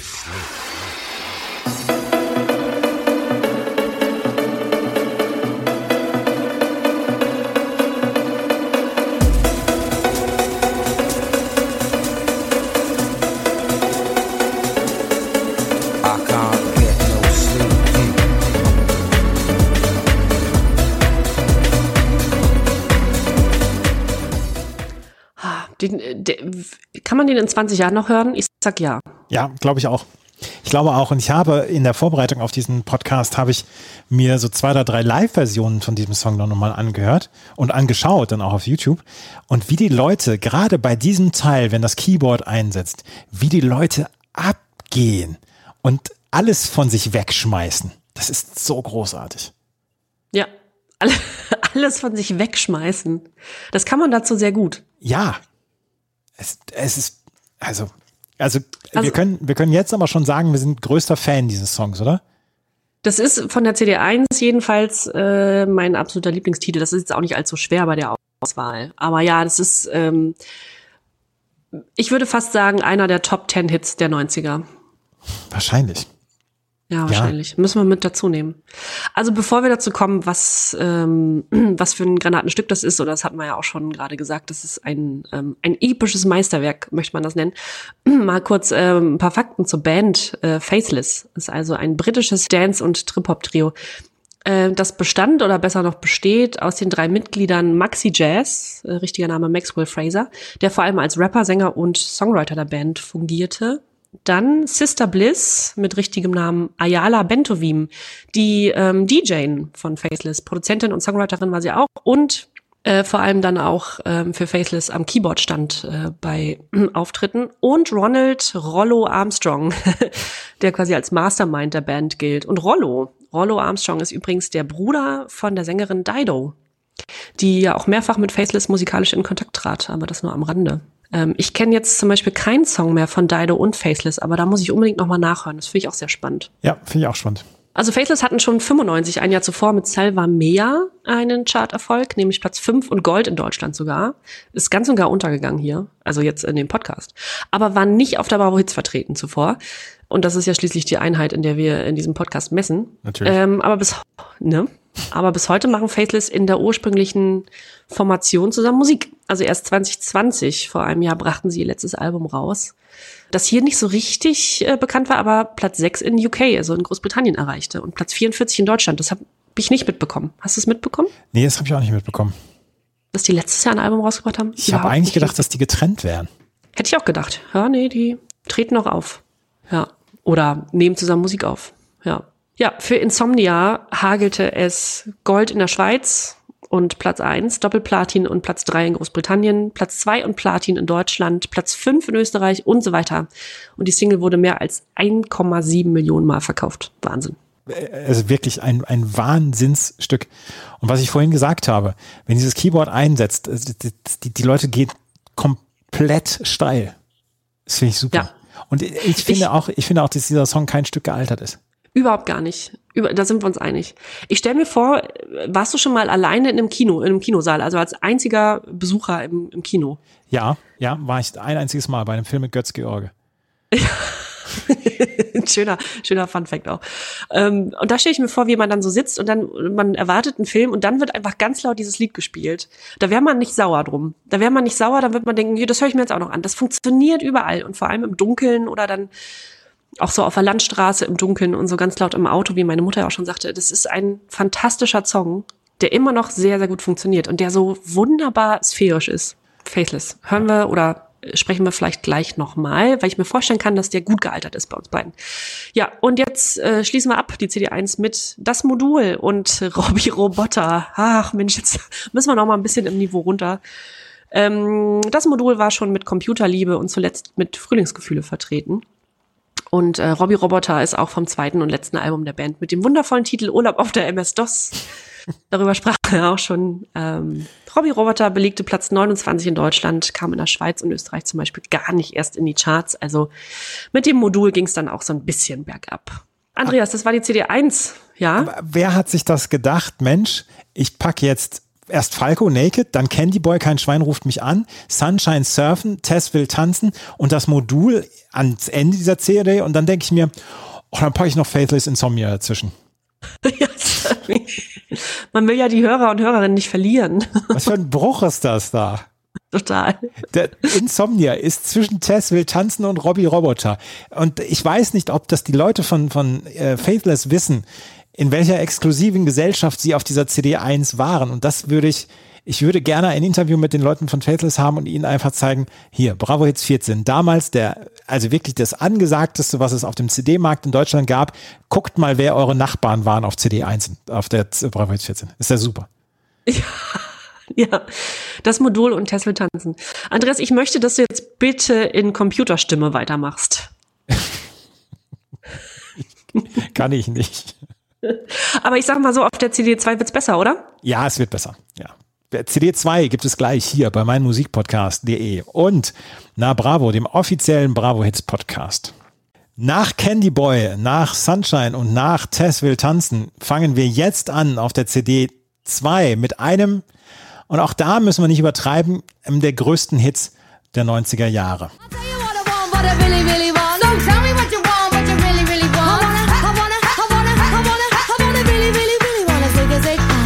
you wanna be my lover, you gotta get with my friends. Make it last forever. Friendship never ends. If you wanna be my lover, you have got to give. Taking is too easy, but Spice Girls mit Wannabe, ihre erste Single, 1996 erschienen. Einige Wochen vorher gab es das Video und das wurde schon von MTV und Viva in der Heavy, Heavy, Heavy Rotation gebracht. Und es war ein ja, quasi Erdbeben, wie diese Band dann über Europa drüber gekommen ist. 1994 schon gegründet und ähm, das fand ich ganz interessant, als ich das jetzt nochmal nachgelesen habe. Eine Band, die ja gegründet worden ist, auch ein bisschen gecastet worden ist, aber dann noch zwei Mitglieder ausgetauscht hat, bevor sie dann die endgültige Besetzung hatten mit, äh, mit Victoria Beckham etc. und mit Sporty Spice und mit äh, Posh Spice und mit ähm, Baby Spice und die dann erstmal Klinken putzen gegangen sind, um Produzenten zu finden, beziehungsweise dann auch Geldgeber zu finden, um dieses Projekt ans Laufen zu bringen. Und die dann auch selber Songs geschrieben haben.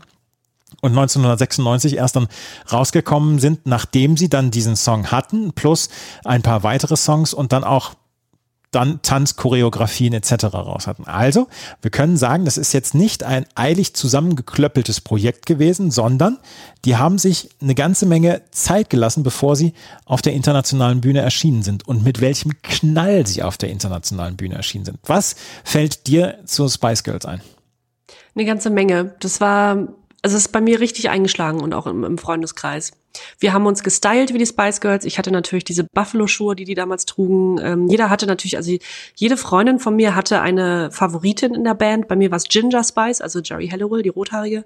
Ähm, man hat sich so gekleidet, man hat die Frisuren so getragen. Es war wirklich ein Erdbeben. Und ich muss ganz kurz was erzählen. Ich war vor drei Jahren, glaube ich, oder vor zweieinhalb Jahren äh, in London, stand in der U-Bahn äh, alleine. Und da war ein Junggesellinnenabschied von ein paar Mädels. Und da ist also eine sind so fünf sechs Mädels in die U-Bahn ge gestürmt mit äh, Krönchen auf und so weiter. Und die fingen an dieses Lied anzustimmen Wannabe und die ganze voll besetzte U-Bahn ältere Männer Kinder alle haben dieses Lied mitgesungen. Die ganze U-Bahn hat das Lied mitgesungen. Das war der absolute Wahnsinn. Ein Lied das immer noch funktioniert und das war wirklich ähm, also die Spice Girls waren ganz ganz groß. Das ist Kulturgut. ja 2012, sie haben sich ja, sie haben ja relativ früh dann auch getrennt. 2012 haben sie eine Reunion gemacht, damals zur Eröffnungs- und Schlussfeier damals von Olympia. Und da habe ich damals eine Gänsehaut bekommen, als alle fünf dann nochmal da waren. Also selbst ich, ich habe mit, mit den Spice Girls nie richtig was zu tun gehabt. Aber selbst ich habe damals eine Gänsehaut gehabt und fand das äh, ziemlich cool eigentlich. Und was die Band für einen Einfluss dann auch insgesamt hatte, dann ja auch auf junge Frauen, auf Mädchen etc. Und äh, mit welchem Selbstbewusstsein sie dann ja auch in dieser Musikszene angekommen sind etc. Und mit wel welchem Selbstbewusstsein sie ausgestrahlt haben. Das war schon sehr, sehr bemerkenswert. Und dieses, dieser Song, die ganze Platte, dieser Song ist so derbe durch die Decke gegangen, das, das spottet jeder Beschreibung. 4,7 Millionen Mal ist diese Single verkauft worden. In Frankreich gibt es sogar eine Diamantauszeichnung, eine Diamantene Platte für 750.000 Platten. Platin in Norwegen, in Deutschland, zweimal Platin in Australien, natürlich in Großbritannien dreimal Platin, in den USA Platin.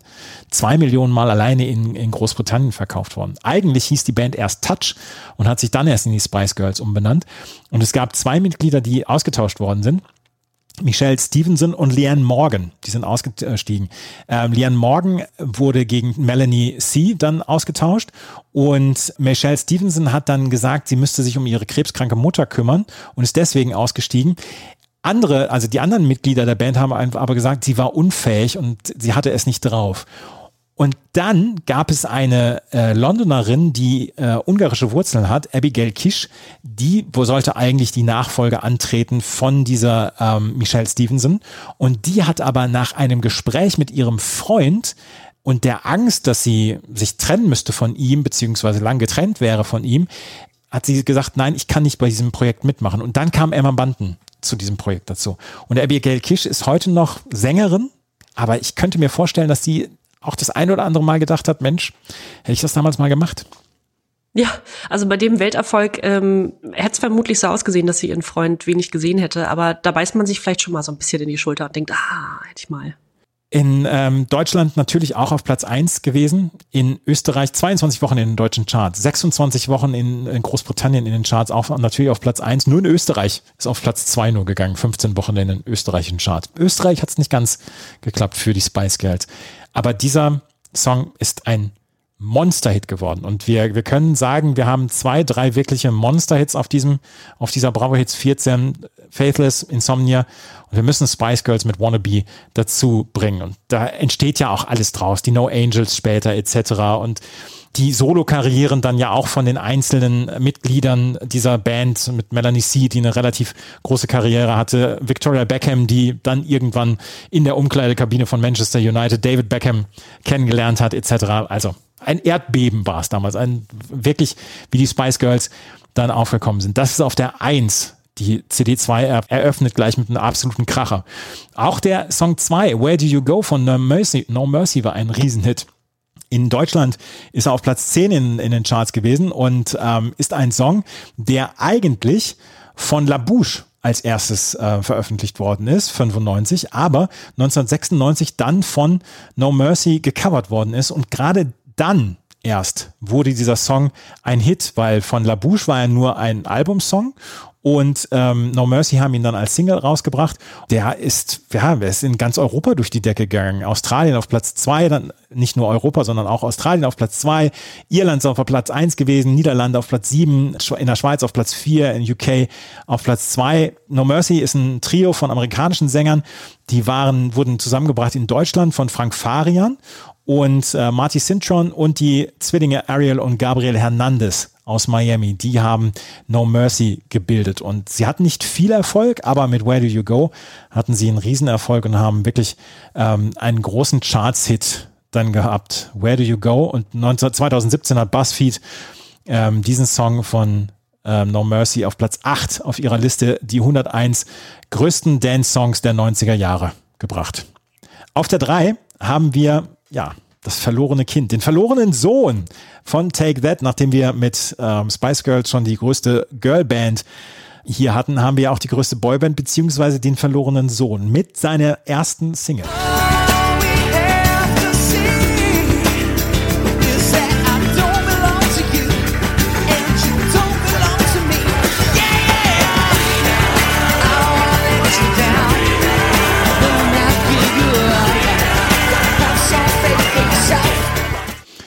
Freedom von Robbie Williams hat er gecovert von George Michael. George Michael hatte Freedom 1990 aufgenommen und ähm, Robbie Williams, das war die Coverversion, weil er diesen, er hat diesen Song gewählt, weil er, weil dieser Song wohl das ausdrückte, was er am meisten gefühlt hat, nachdem er sich von Take That getrennt hatte. Und meine, ich weiß noch ganz genau, als ich den Song das erste Mal gehört habe, habe ich gedacht, ach ja, jetzt muss der, muss der verlorene Sohn von Take That, muss jetzt mit einer Coverversion Erfolg haben, weil er sonst keinen anderen Erfolg hat, weil er keinen eigenen Song schreiben kann.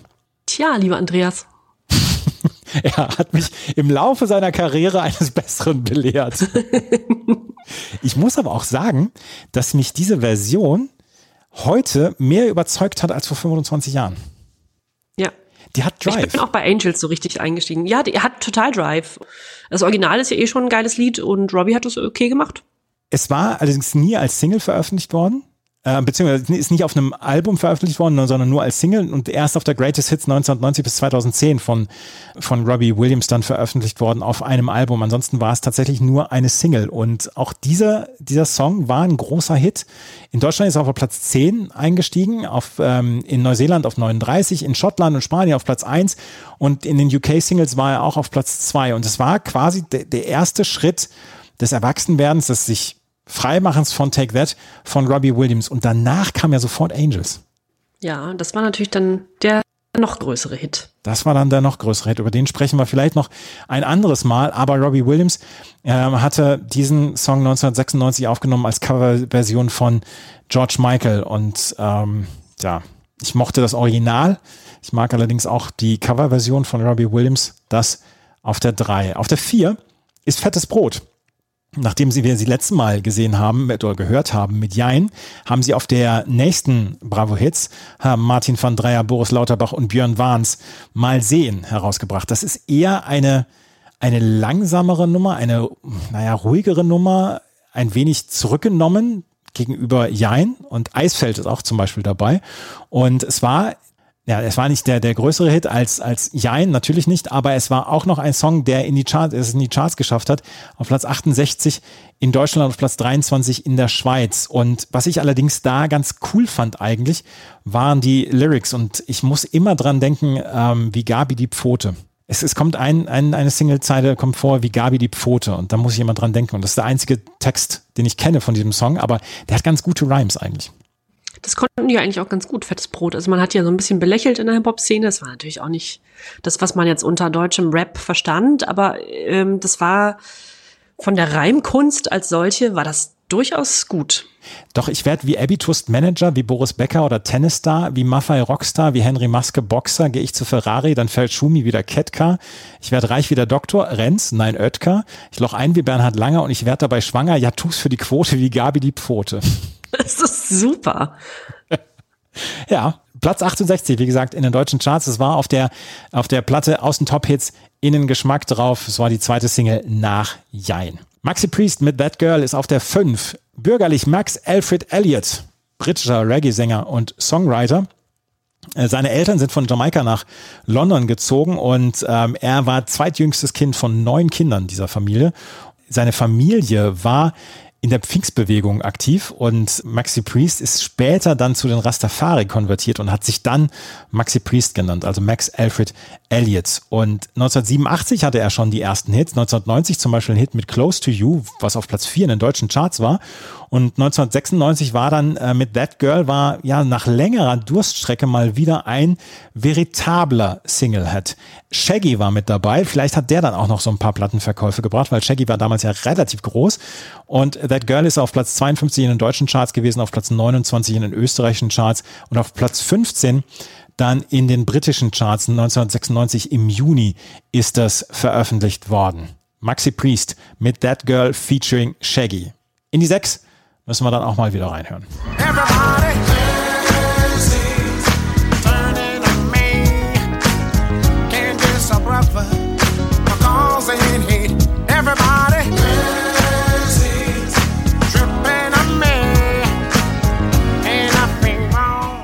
Mark Morrison, der, mit dem wir das letzte Mal von Return of the Mac dann gehört hatten und der jetzt einen großen Erfolg hatte mit Return of the Mac.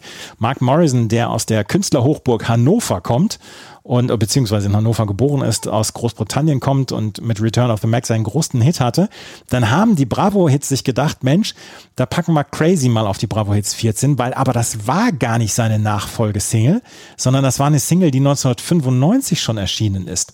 Und die war im April 95 schon erschienen und damals hatte sie gar nicht so richtig viele Plattenverkäufe gehabt und ist dann ähm, 1996 dann nochmal in die Charts gekommen auf Platz 68 und dann war sie hier auf dem Bravo Hits 14 drauf. Eine dieser seltenen ähm, ja, Gelegenheiten, wo wir Vorgängersongs dann auf einer späteren Bravo Hits dann hatten. Mark Morrison.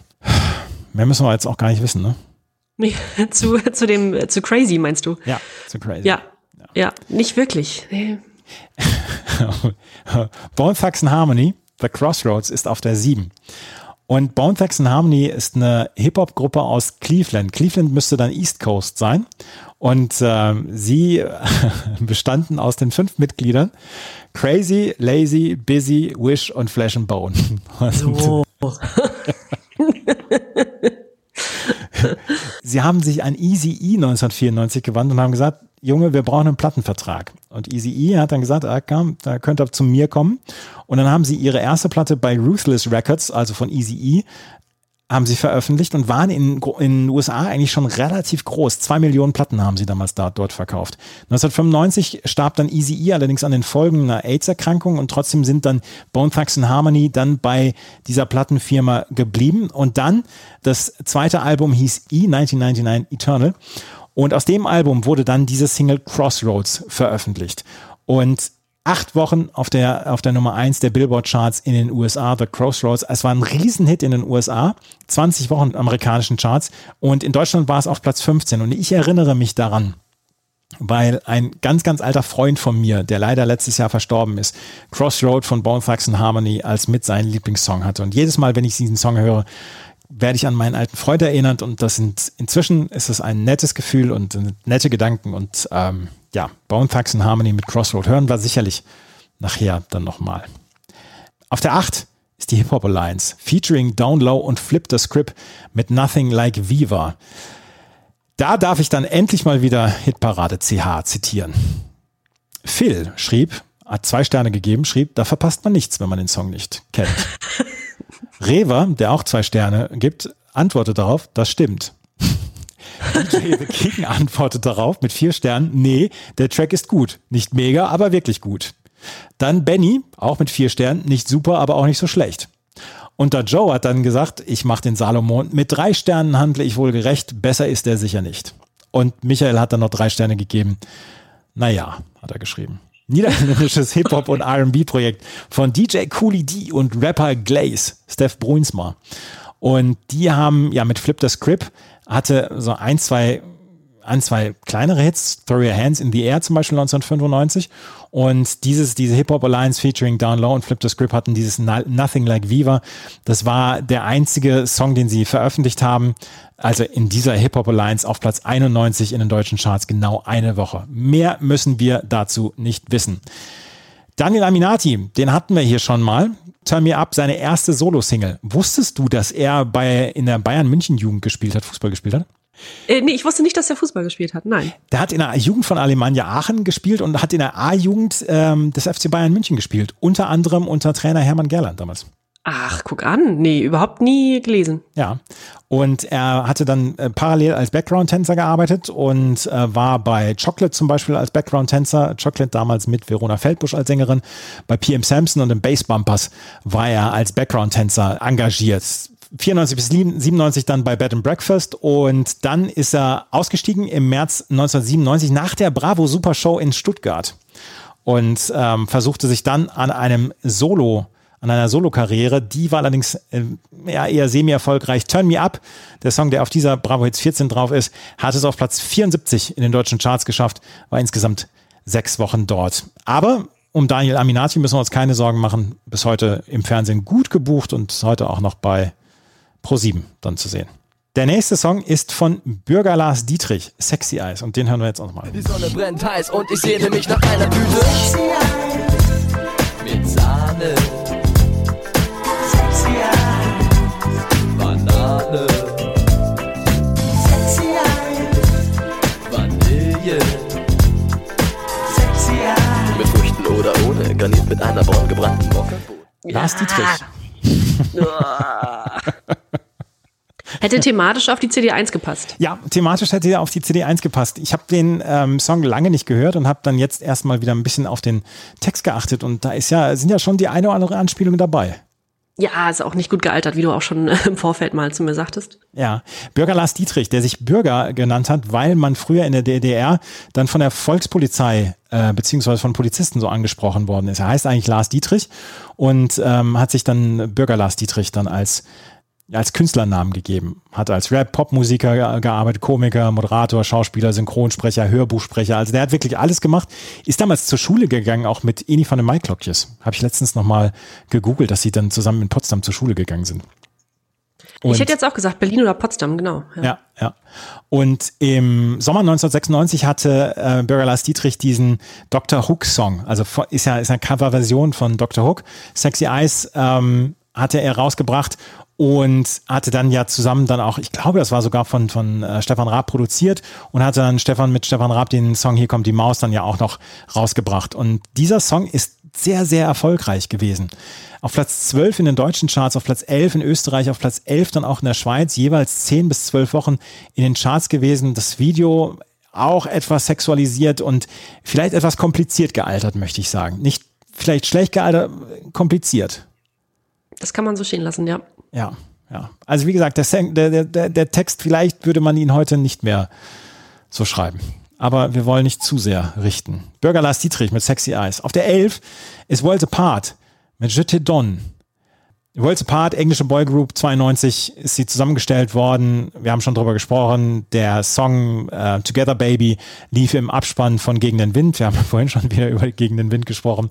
Und äh, Je te donne war in ihrer naja, sie haben ein paar Songs auf Französisch ähm, gesungen. Und das ist einer dieser Songs und der war in Deutschland sogar relativ erfolgreich. 18 Wochen in den deutschen Charts auf Platz 22, auf Platz 16 in Österreich und in Frankreich ist er dann auf Platz 3 eingestiegen und dort hat er dann auch die goldene Schallplatte bekommen. Und ähm, ich verspreche schon mal, dass wir den Song nachher nochmal hören. Worlds Apart mit Jutta Don, ein, ja, Worlds Apart, Boyband. Viel mehr müssen wir dann auch nicht dazu wissen. Ich muss kurz was dazu sagen. Ich hab, ich bin ein bisschen traurig, dass ich das nicht als mein, das darf ich schon mal sagen, Guilty Pleasure genommen habe, obwohl es fast so ein ist.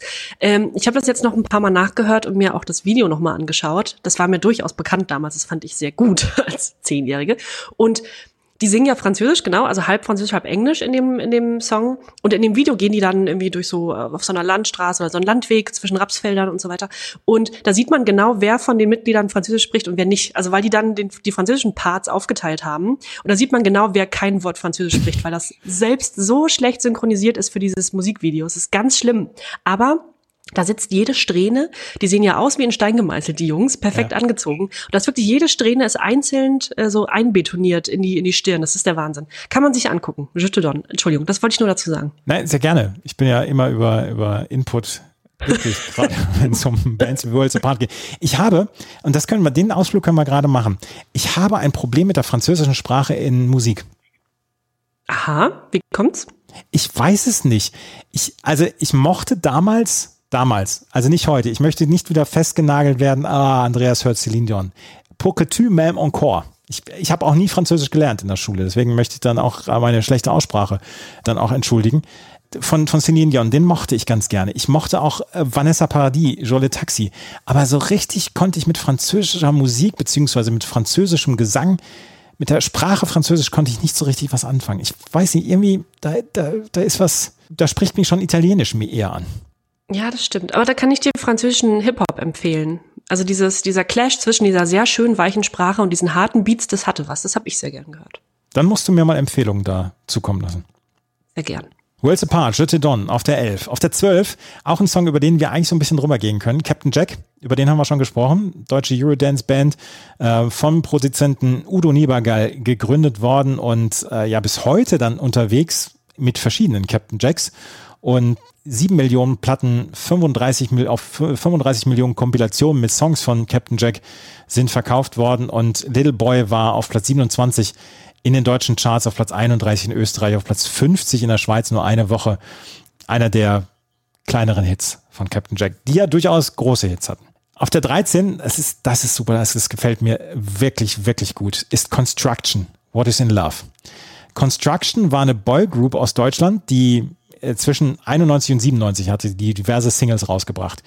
What is in Love und My Heart is Always Open. Da gelang ihnen der Einstieg in die Charts. Die anderen Sachen waren eher wenig erfolgreich. Initiiert wurde das Projekt Anfang der 90er Jahre von den Produzenten Peter Ries und Tillmann Uhrmacher und die Gruppe bestand aus sieben Sängern. Das waren sieben teilweise schon ältere Männer. Das waren nicht 18-, 19-jährige Boys, die auf dem Cover von, von der Bravo drauf standen, sondern die waren Mitte 20, Ende 20 schon dabei. Und What is in Love ist auf Platz 38 in den deutschen Charts gewesen. Und ich habe dann mal nachgeguckt, was die, was die Bandmitglieder heute so machen. Ki- Chris Juricek zum Beispiel ist heute 53 Jahre alt oder beziehungsweise jetzt Mitte 50. Der äh, macht jetzt eine Animationsserie Miss Bellyfoo. Da habe ich einen Artikel über ihn in, in einer Schweizer Zeitung gelesen. Ein Bubentraum, der nach über zehn Jahren Entwicklung am Scheideweg zwischen Erfolg und Niederlage steht. Chris Juricek ist auch zwischendurch als ähm, Harald Glöckler-Double aufgetreten. Ah, fantastisch. Das ist, sieben Leute waren das und auch dieses, dieses Video ist eigentlich ganz lustig und das müssen wir auch nochmal bei Instagram bringen. Weil sie, das ist, das, das spielt in so einer, in so einer Kfz-Werkstatt und die müssen ein Kartrennen fahren, beziehungsweise der eine Sänger muss ein Kartrennen fahren mit einem anderen, um dann ein Mädchen zu kriegen. Ist auch jetzt vielleicht eine Story, die man heute nicht mehr so richtig verkaufen würde. Aber das war ein, ein Song, der, wo ich, den ich selber nicht toll fand, aber wo ich die Geschichte drumrum ganz schön fand. Also, äh, das, das hatte was. Construction. Ja, äh, war mir überhaupt gar kein Begriff mehr. Ja, mir auch nicht. Aber als ich das Video gesehen habe, habe ich gesagt, ja, das hast du auch mal auf Viva gesehen. Früher. Auf, auf der 14 haben wir Zimbel wieder. Zimbel, der nichts mit Blümchen hatte. Das möchten wir hier nochmal klarstellen, bevor hier wieder Rechtsanwälte auf uns gehe- gehetzt werden. It's Getting Dark ist ähm, ein Song, der es nicht in Charts geschafft hat aber auf, ähm, auf Hitparade CH wurde er gefeiert. Stetz zum Beispiel schreibt, ich halte diesen punkigen Popsong noch für relativ melodiös und ganz passabel, auch wiederum nicht für überragend, ein bisschen mehr als die klassische 4. Nett. Und Pillar Mike hat geschrieben, gefällt mir, die Stimme ist zwar etwas dünn, doch das macht die geile Melodie wieder wett. Schönes, kurzes Punkstück. Sind die Bates für dich Punk? Tja, ich, das weiß ich auch nicht so richtig. Sind die Bates Punk? Ich weiß es nicht. Ach, irgendwie. Oh. Ja, also die, also Punk sicherlich nicht in der, in der Form, wie wir es in den 70ern mit Johnny Rotten hatten oder so. Das sicherlich nicht, nein. Aber ja. Sind die Und Toten mir so Hosen die- Punk? Oh, bitte. ja, aber in den 80ern waren sie auch Punk oder haben sich Punks genannt.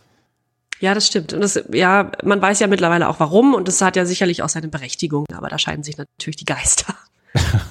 Warum frage ich, ob die Toten Hosen Punk sind? Weil es eine fantastische Überleitung ist. Weil die Toten Hosen 1996 auf der Bravo Hits 14 mit zehn kleine Jägermeister vertreten waren. Zehn kleine Jägermeister ist natürlich abgewandelt von dem Kinderlied damals, was man heute auch nicht mehr singt, zehn kleine. Und ihr könnt euch den Rest denken. Und Campino und Hans-Christian Müller haben das zusammen komponiert, beziehungsweise die musikalische Bearbeitung dann mit Wolfgang Rode zusammengebracht und wurde als das Schlusslied des äh, Albums Opium fürs Volk, das 1996 veröffentlicht worden ist.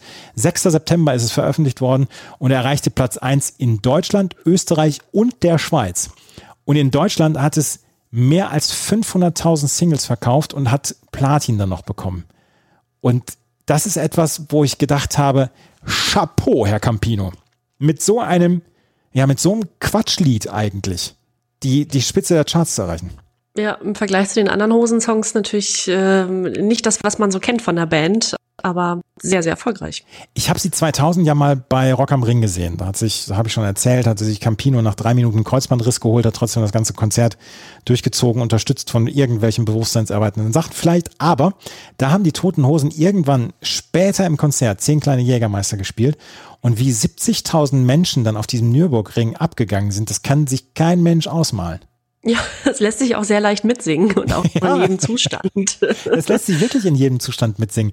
Und das ist ja nur wirklich Quatschpunk. Ich mochte das Video allerdings gerne. Im im Video sind ja zehn kleine, äh, sind ja zehn kleine Hirschen. Das ist ja angelehnt an natürlich Jägermeister das Getränk. Und sie sterben halt nach und nach. Weil einer fährt nach Düsseldorf, die anderen fahren nach Köln oder alle fahren nach Düsseldorf, die eine fährt nach Köln und so weiter. Und das ist eigentlich, eigentlich ist es lustig. Und ich habe da nichts gegen gegen den Song. Und ähm, ja, zehn kleine Jägermeister von den Toten Hosen auf Platz 1 in Deutschland, Österreich und der Schweiz. Auf der 16 ist ein Song, habe ich lange nicht mehr gehört und der hat, der hat bei mir ein wohliges Gefühl ausgelöst wieder. Den hören wir jetzt. I said, what about breakfast at Tiffany? She said, I think I remember the film, and as I recall, I think we both kind of liked it. And I said, well, that's one thing we got. Breakfast at Tiffany's von Deep Blue Something. Eins der Paradebeispiele für ein One-Hit-Wonder. Deep Blue Something haben danach nie wieder einen richtig großen Hit gehabt. Breakfast at Tiffany's handelt von einem Paar, das sich auseinanderlebt und sich Gedanken macht, ja, was hatten wir denn eigentlich? Was, was wie, sind wir eigentlich in irgendeiner Weise etwas, was wir gemeinsam hatten? Und dann sagt er zu ihr, ja, eigentlich hatten wir doch Breakfast at Tiffany's. Und sie sagt, ja, den, in den Film erinnere ich mich, den mag ich ganz gerne. Und dann sagt er, ja, dann hatten wir ja schon ein bisschen was. Und ich fand den Song toll damals. Es war, was ist so, so College-Rock-Nummer und ähm, ist, ist ein relativ harmloser Pop-Rock-Song. Aber ich mochte den sehr gerne und der hat irgendwie damals in die Zeit gepasst und war ein sehr, sehr großer Hit. Auf Platz 1 in UK, auf Platz 6 in Deutschland, 30 Wochen in den deutschen Charts, 36 Wochen in den USA und ist heute auch noch immer ein Formatradiosong. Ist so ein klassischer, auch ein Beispiel, Paradebeispiel für so einen Mit-90er-Song. Ne? Bei einigen Liedern weiß man nicht, das könnte auch Ende 80er gewesen sein oder vielleicht schon frühe 2000er, aber da weiß man, nee, das waren Mitte der 90er, das ist so ein Stück Zeitgeschichte. Das ist definitiv ein Stück Zeitgeschichte und ähm, es sind es ist eine Band, Deep Blue Something, ähm, wurde 1993 schon gegründet von Todd und Toby Pipes, Kirk Tatum und John Kirtland und die haben dann ähm, als erstes ähm, gleich eine, ja, so eine, so eine kleine Hinterhof-Garagen-Platte herausgebracht, die hatte wenig Erfolg. Und dann kam dieses Single halt raus und dann haben sie diese Platte, diese 93 veröffentlicht haben, haben sie nochmal veröffentlicht und damit hatten sie dann einen relativ großer Ver Erfolg und Todd Pipes hat aufgrund des großen Erfolgs von Deep Blue Something, das habe ich dann noch wikipediert, hat er seine Anstellung als Lehrer bei einer christlichen Privatschule verloren, weil die Eltern schlechten Einfluss äh, auf ihre Kinder fürchteten durch den Rockmusiker. Ach, ist doch harmlos. Also ganz ehrlich, Deep Blue Something, Breakfast at Tiffany's, harmloser geht es nicht. Und der Text ist ganz schön und so weiter. Ja, aber Rockmusiker, ne, die haben schlechten Einfluss auf unsere Kinder. Über die 17 würde ich eigentlich ganz gerne rübergehen, aber The Course, The Right Time ist einfach ein zu großer Hit, als dass man ihn außen vor lassen könnte. The Course, eine Band aus Irland, aus Dundalk, nah an der nordirischen Grenze. Vier Geschwister, die insgesamt knapp 20 Millionen Platten verkauft haben. Mit ihrem Pop, Folk, wie man es auch immer nennen mag. Andrea, Sharon, Caroline und Jim. Und The Right Time ist ein Song, der in Kanada groß war, in Deutschland auf Platz 76 in den Charts war, aber in Großbritannien, Irland, Nordirland ganz, ganz, ganz, ganz groß war. Und alles, was The Course damals gemacht haben, war sehr, sehr erfolgreich in Großbritannien, beziehungsweise auf den Inseln dort. Und ähm, ja, 20 Millionen verkaufte Platten. The Right Time ist ein eher harmloser Popsong, 4 Minuten 05 und ist ja auf Platz 4 in Kanada gechartet. Auch hier wieder. Was kannst du von dir behaupten? Ich habe einen Charts-Hit in Kanada gehabt. Aber die The Course haben noch mehrere Charts-Hit gehabt. Das war eine ganz große Band damals. Auf der 18, gute alte Bekannte. Und natürlich wisst ihr, dass wir das anspielen. Natürlich wisst ihr das. Dass es dir.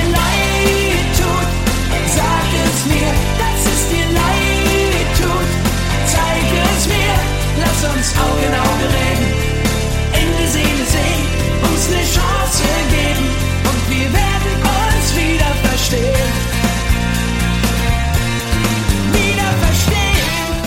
Und jetzt alle, dass es dir leid tut.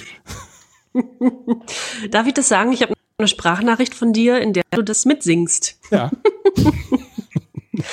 Klingt wunderbar. Ja, das ist der Leidtut von Pur, ist auch der Abenteuerland drauf. Und ich möchte die Geschichte dazu erzählen, dass ich diesen Song komplett vergessen hatte. Und ich habe natürlich gesehen, dass der Song hier drauf war und habe gedacht, Mensch, kannst du dich an den noch erinnern? Ist das, ist das auf der Nachfolgeplatte gewesen, die du schon nicht mehr hattest? Und dann kommt dieser Song und ich konnte von der ersten Sekunde Wort für Wort mitsingen. Das ist etwas, was ich in meinem Hinterkopf einfach so versteckt hatte und ein Wissen, ich weiß nicht, was ich vor zehn Minuten gemacht habe, aber dass es dir leid tut von pur, kann ich heute wieder Zeile für Zeile mitsingen. Und das ist etwas, was mich schockiert. Ja, mich auch. Ich sag's, wie es ist. Aber wir dachten ja, wir hätten, wir hätten pur jetzt ähm, liegen lassen. Ja, Äh, auf gar keinen. Fall.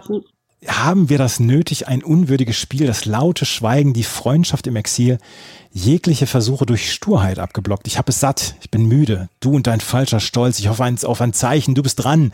Es liegt an dir, dein Riesenbonus ist demnächst aufgebraucht, jenseits jeder Logik.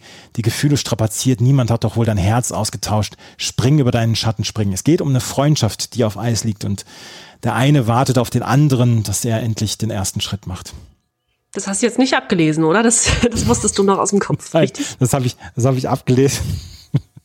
Aber es ist wirklich, es, es hat mich ernsthaft, es hat mich ernsthaft beschäftigt, dass ich diesen Song wirklich Zeile für Zeile mitlesen konnte, äh, mitsingen konnte.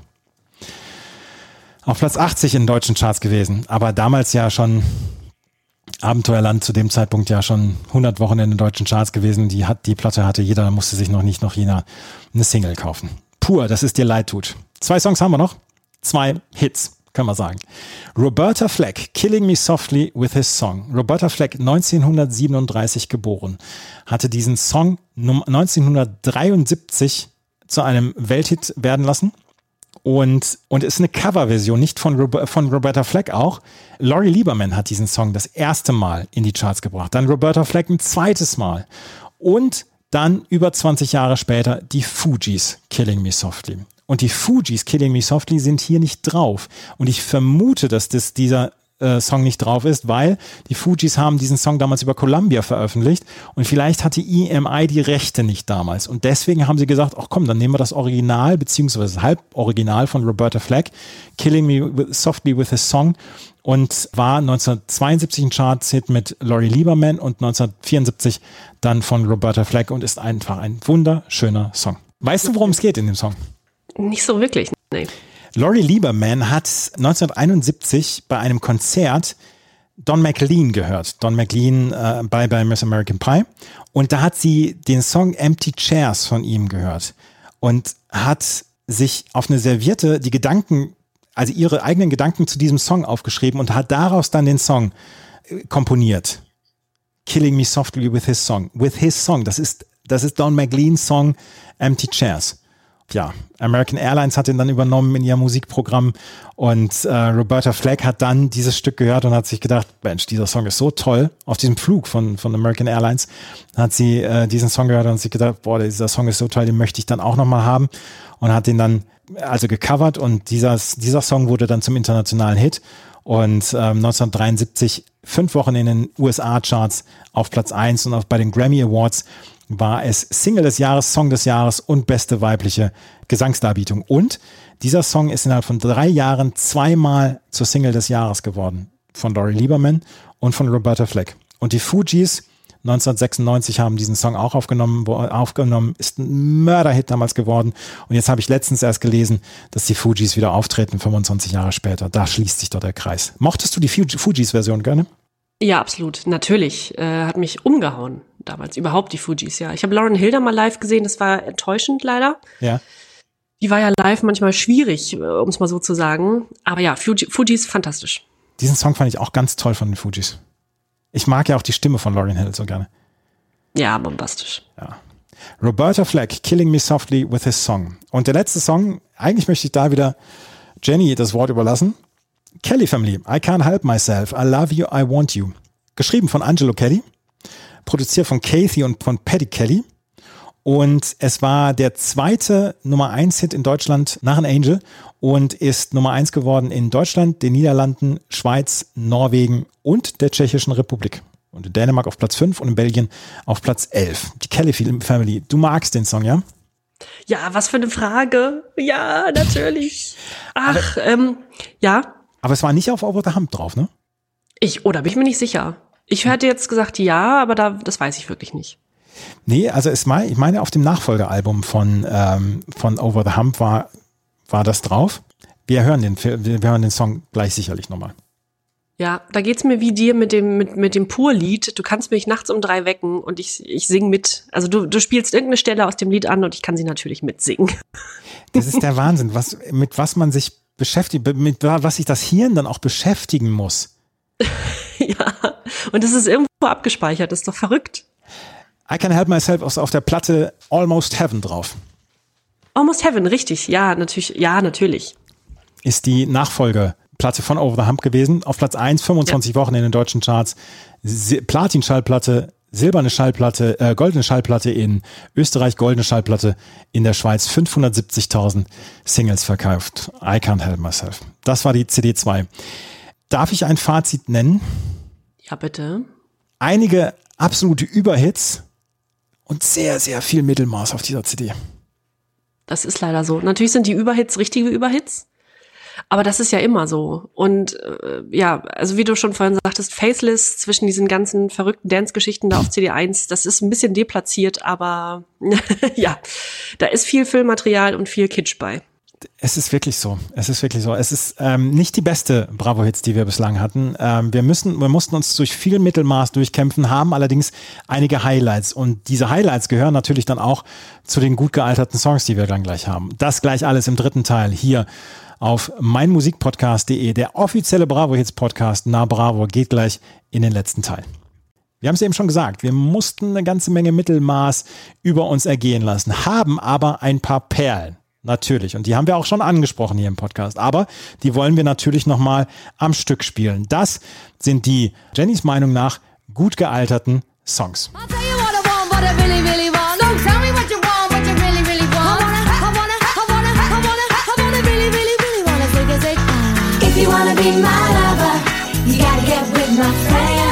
Make it last forever.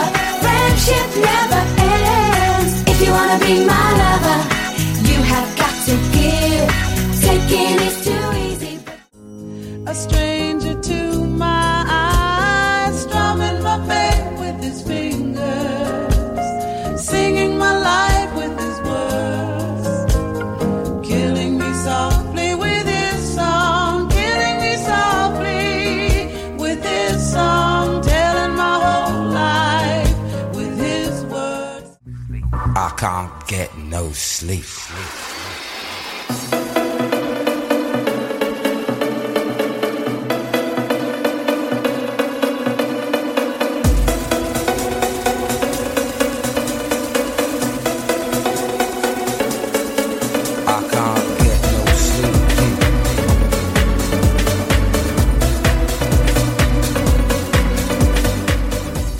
Wahnsinn.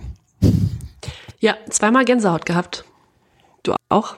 Ich habe ich hab lächeln müssen jetzt bei Faithless Insomnia, habe ich jetzt lächeln müssen, weil ich gedacht habe, was dieser, dieser Keyboard-Teil ist so unglaublich gut.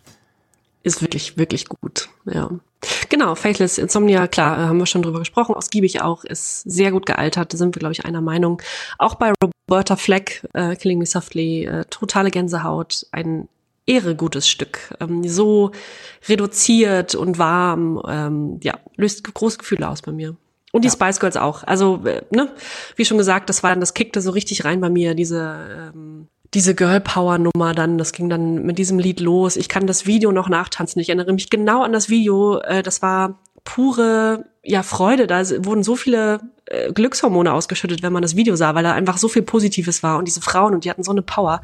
Spice Girls Wannabe, äh, klasse Song. Das Einzige, was, was ich damit wirklich verbinde, ist diese Power. Also dieses, dieses Video hatte eine unglaubliche Kraft, eine unglaubliche Power. Und das war ja so aus dem Weg und jetzt kommen wir. Und es war ziemlich cool damals.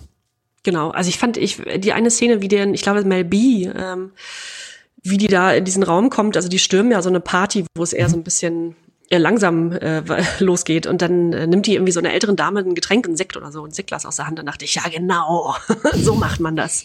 Ihr wisst, wie man Party macht damals mit zehn. Ähm, klasse, klasse Song. Ich wollte eigentlich, das, das ist der Spoiler, ich wollte eigentlich genau die gleichen drei Songs haben. Hab dann aber gedacht, ja, ich, ich suche andere Songs. Ein Song ist drauf geblieben und den hören wir jetzt gleich zum dritten Mal. Das sind meine gut gealterten Songs.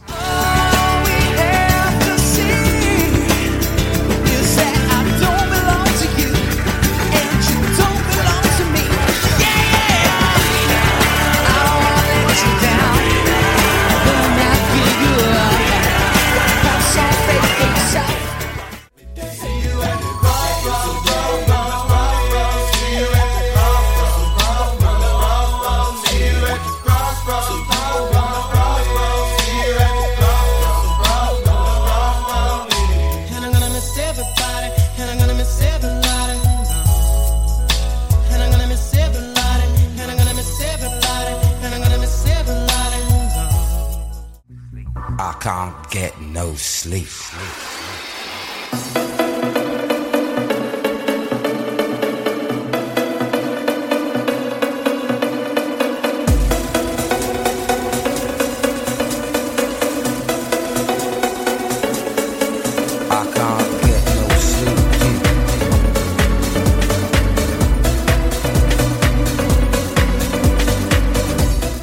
Wer diesen Song nicht mag, Insomnia von Faithless, hat ihn jetzt dreimal gehört und jetzt versprechen wir, er wird in den nächsten Ausgaben nicht mehr vorkommen. In den nächsten Ausgaben nicht, nee.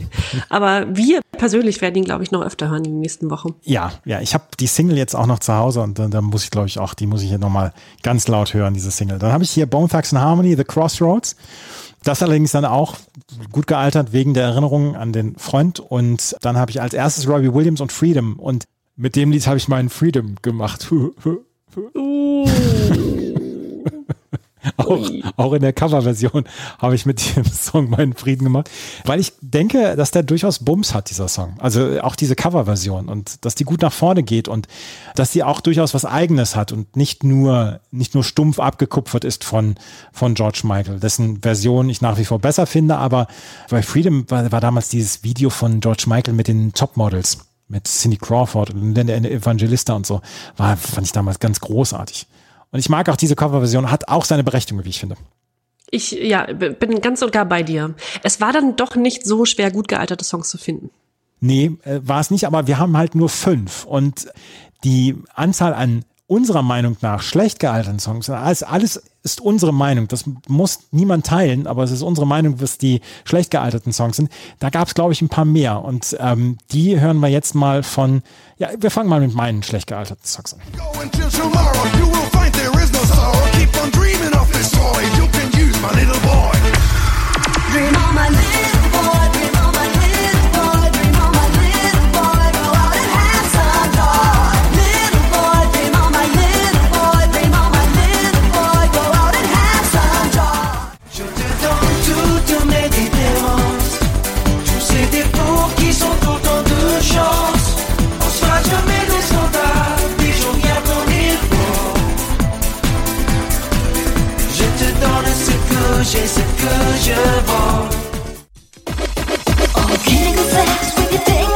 Hey, give me good sex, baby, all night long. It's true. I wanna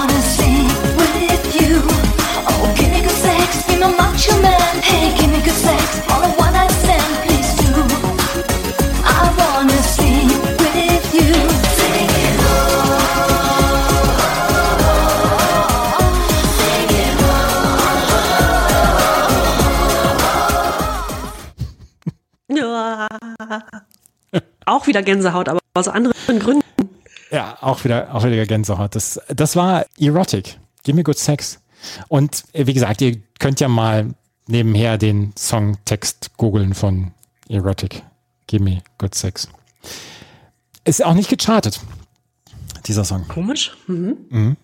Und dann habe ich noch Worlds Apart, Je te donne. Habe ich eben schon gesagt, dass mit der französischen Sprache auch so ein bisschen meine Schwierigkeiten habe, was, was Musik angeht. Und Captain Jack habe ich dann noch als schlecht gealterten Song. Also, es gibt nicht so richtig viele Argumente dafür, warum die nicht schlecht gealtert sein sollten. Das stimmt. Wobei ich bei Je te donne ein bisschen, äh, da geht, da gehen unsere Meinungen auseinander. Da bin ich doch ein bisschen jetzt Fan des Lieds wieder geworden. Oh, muss ich ja. Aber wir werden es nicht bei deinen Guilty Pleasure hören. Wir hören, da hören wir noch einen anderen Song. Aber, aber jetzt hören wir erstmal Jennys schlecht gealterten Song.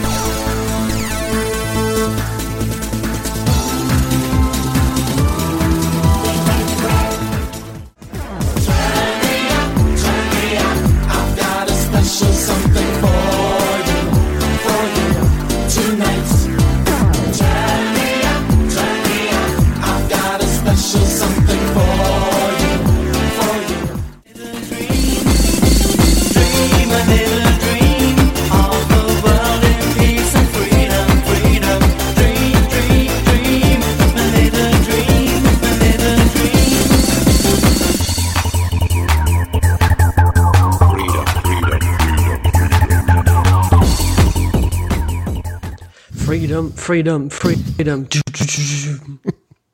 Ja, Music Instructor äh, war zuletzt zu hören mit Dream a Little Dream. Erklärt sich, glaube ich, von selbst.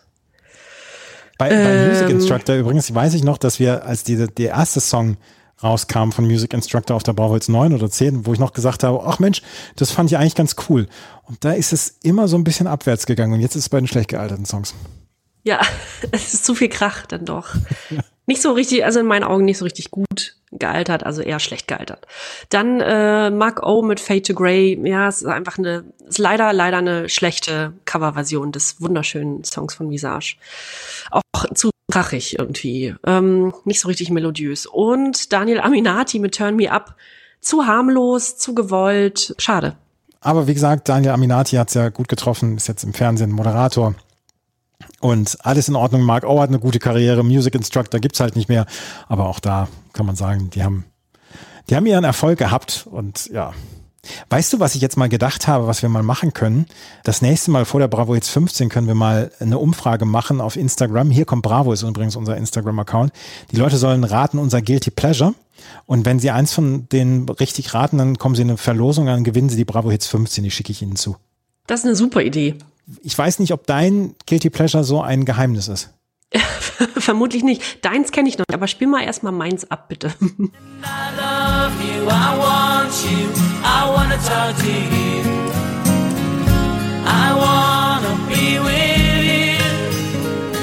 love you, I want you, I wanna talk to you.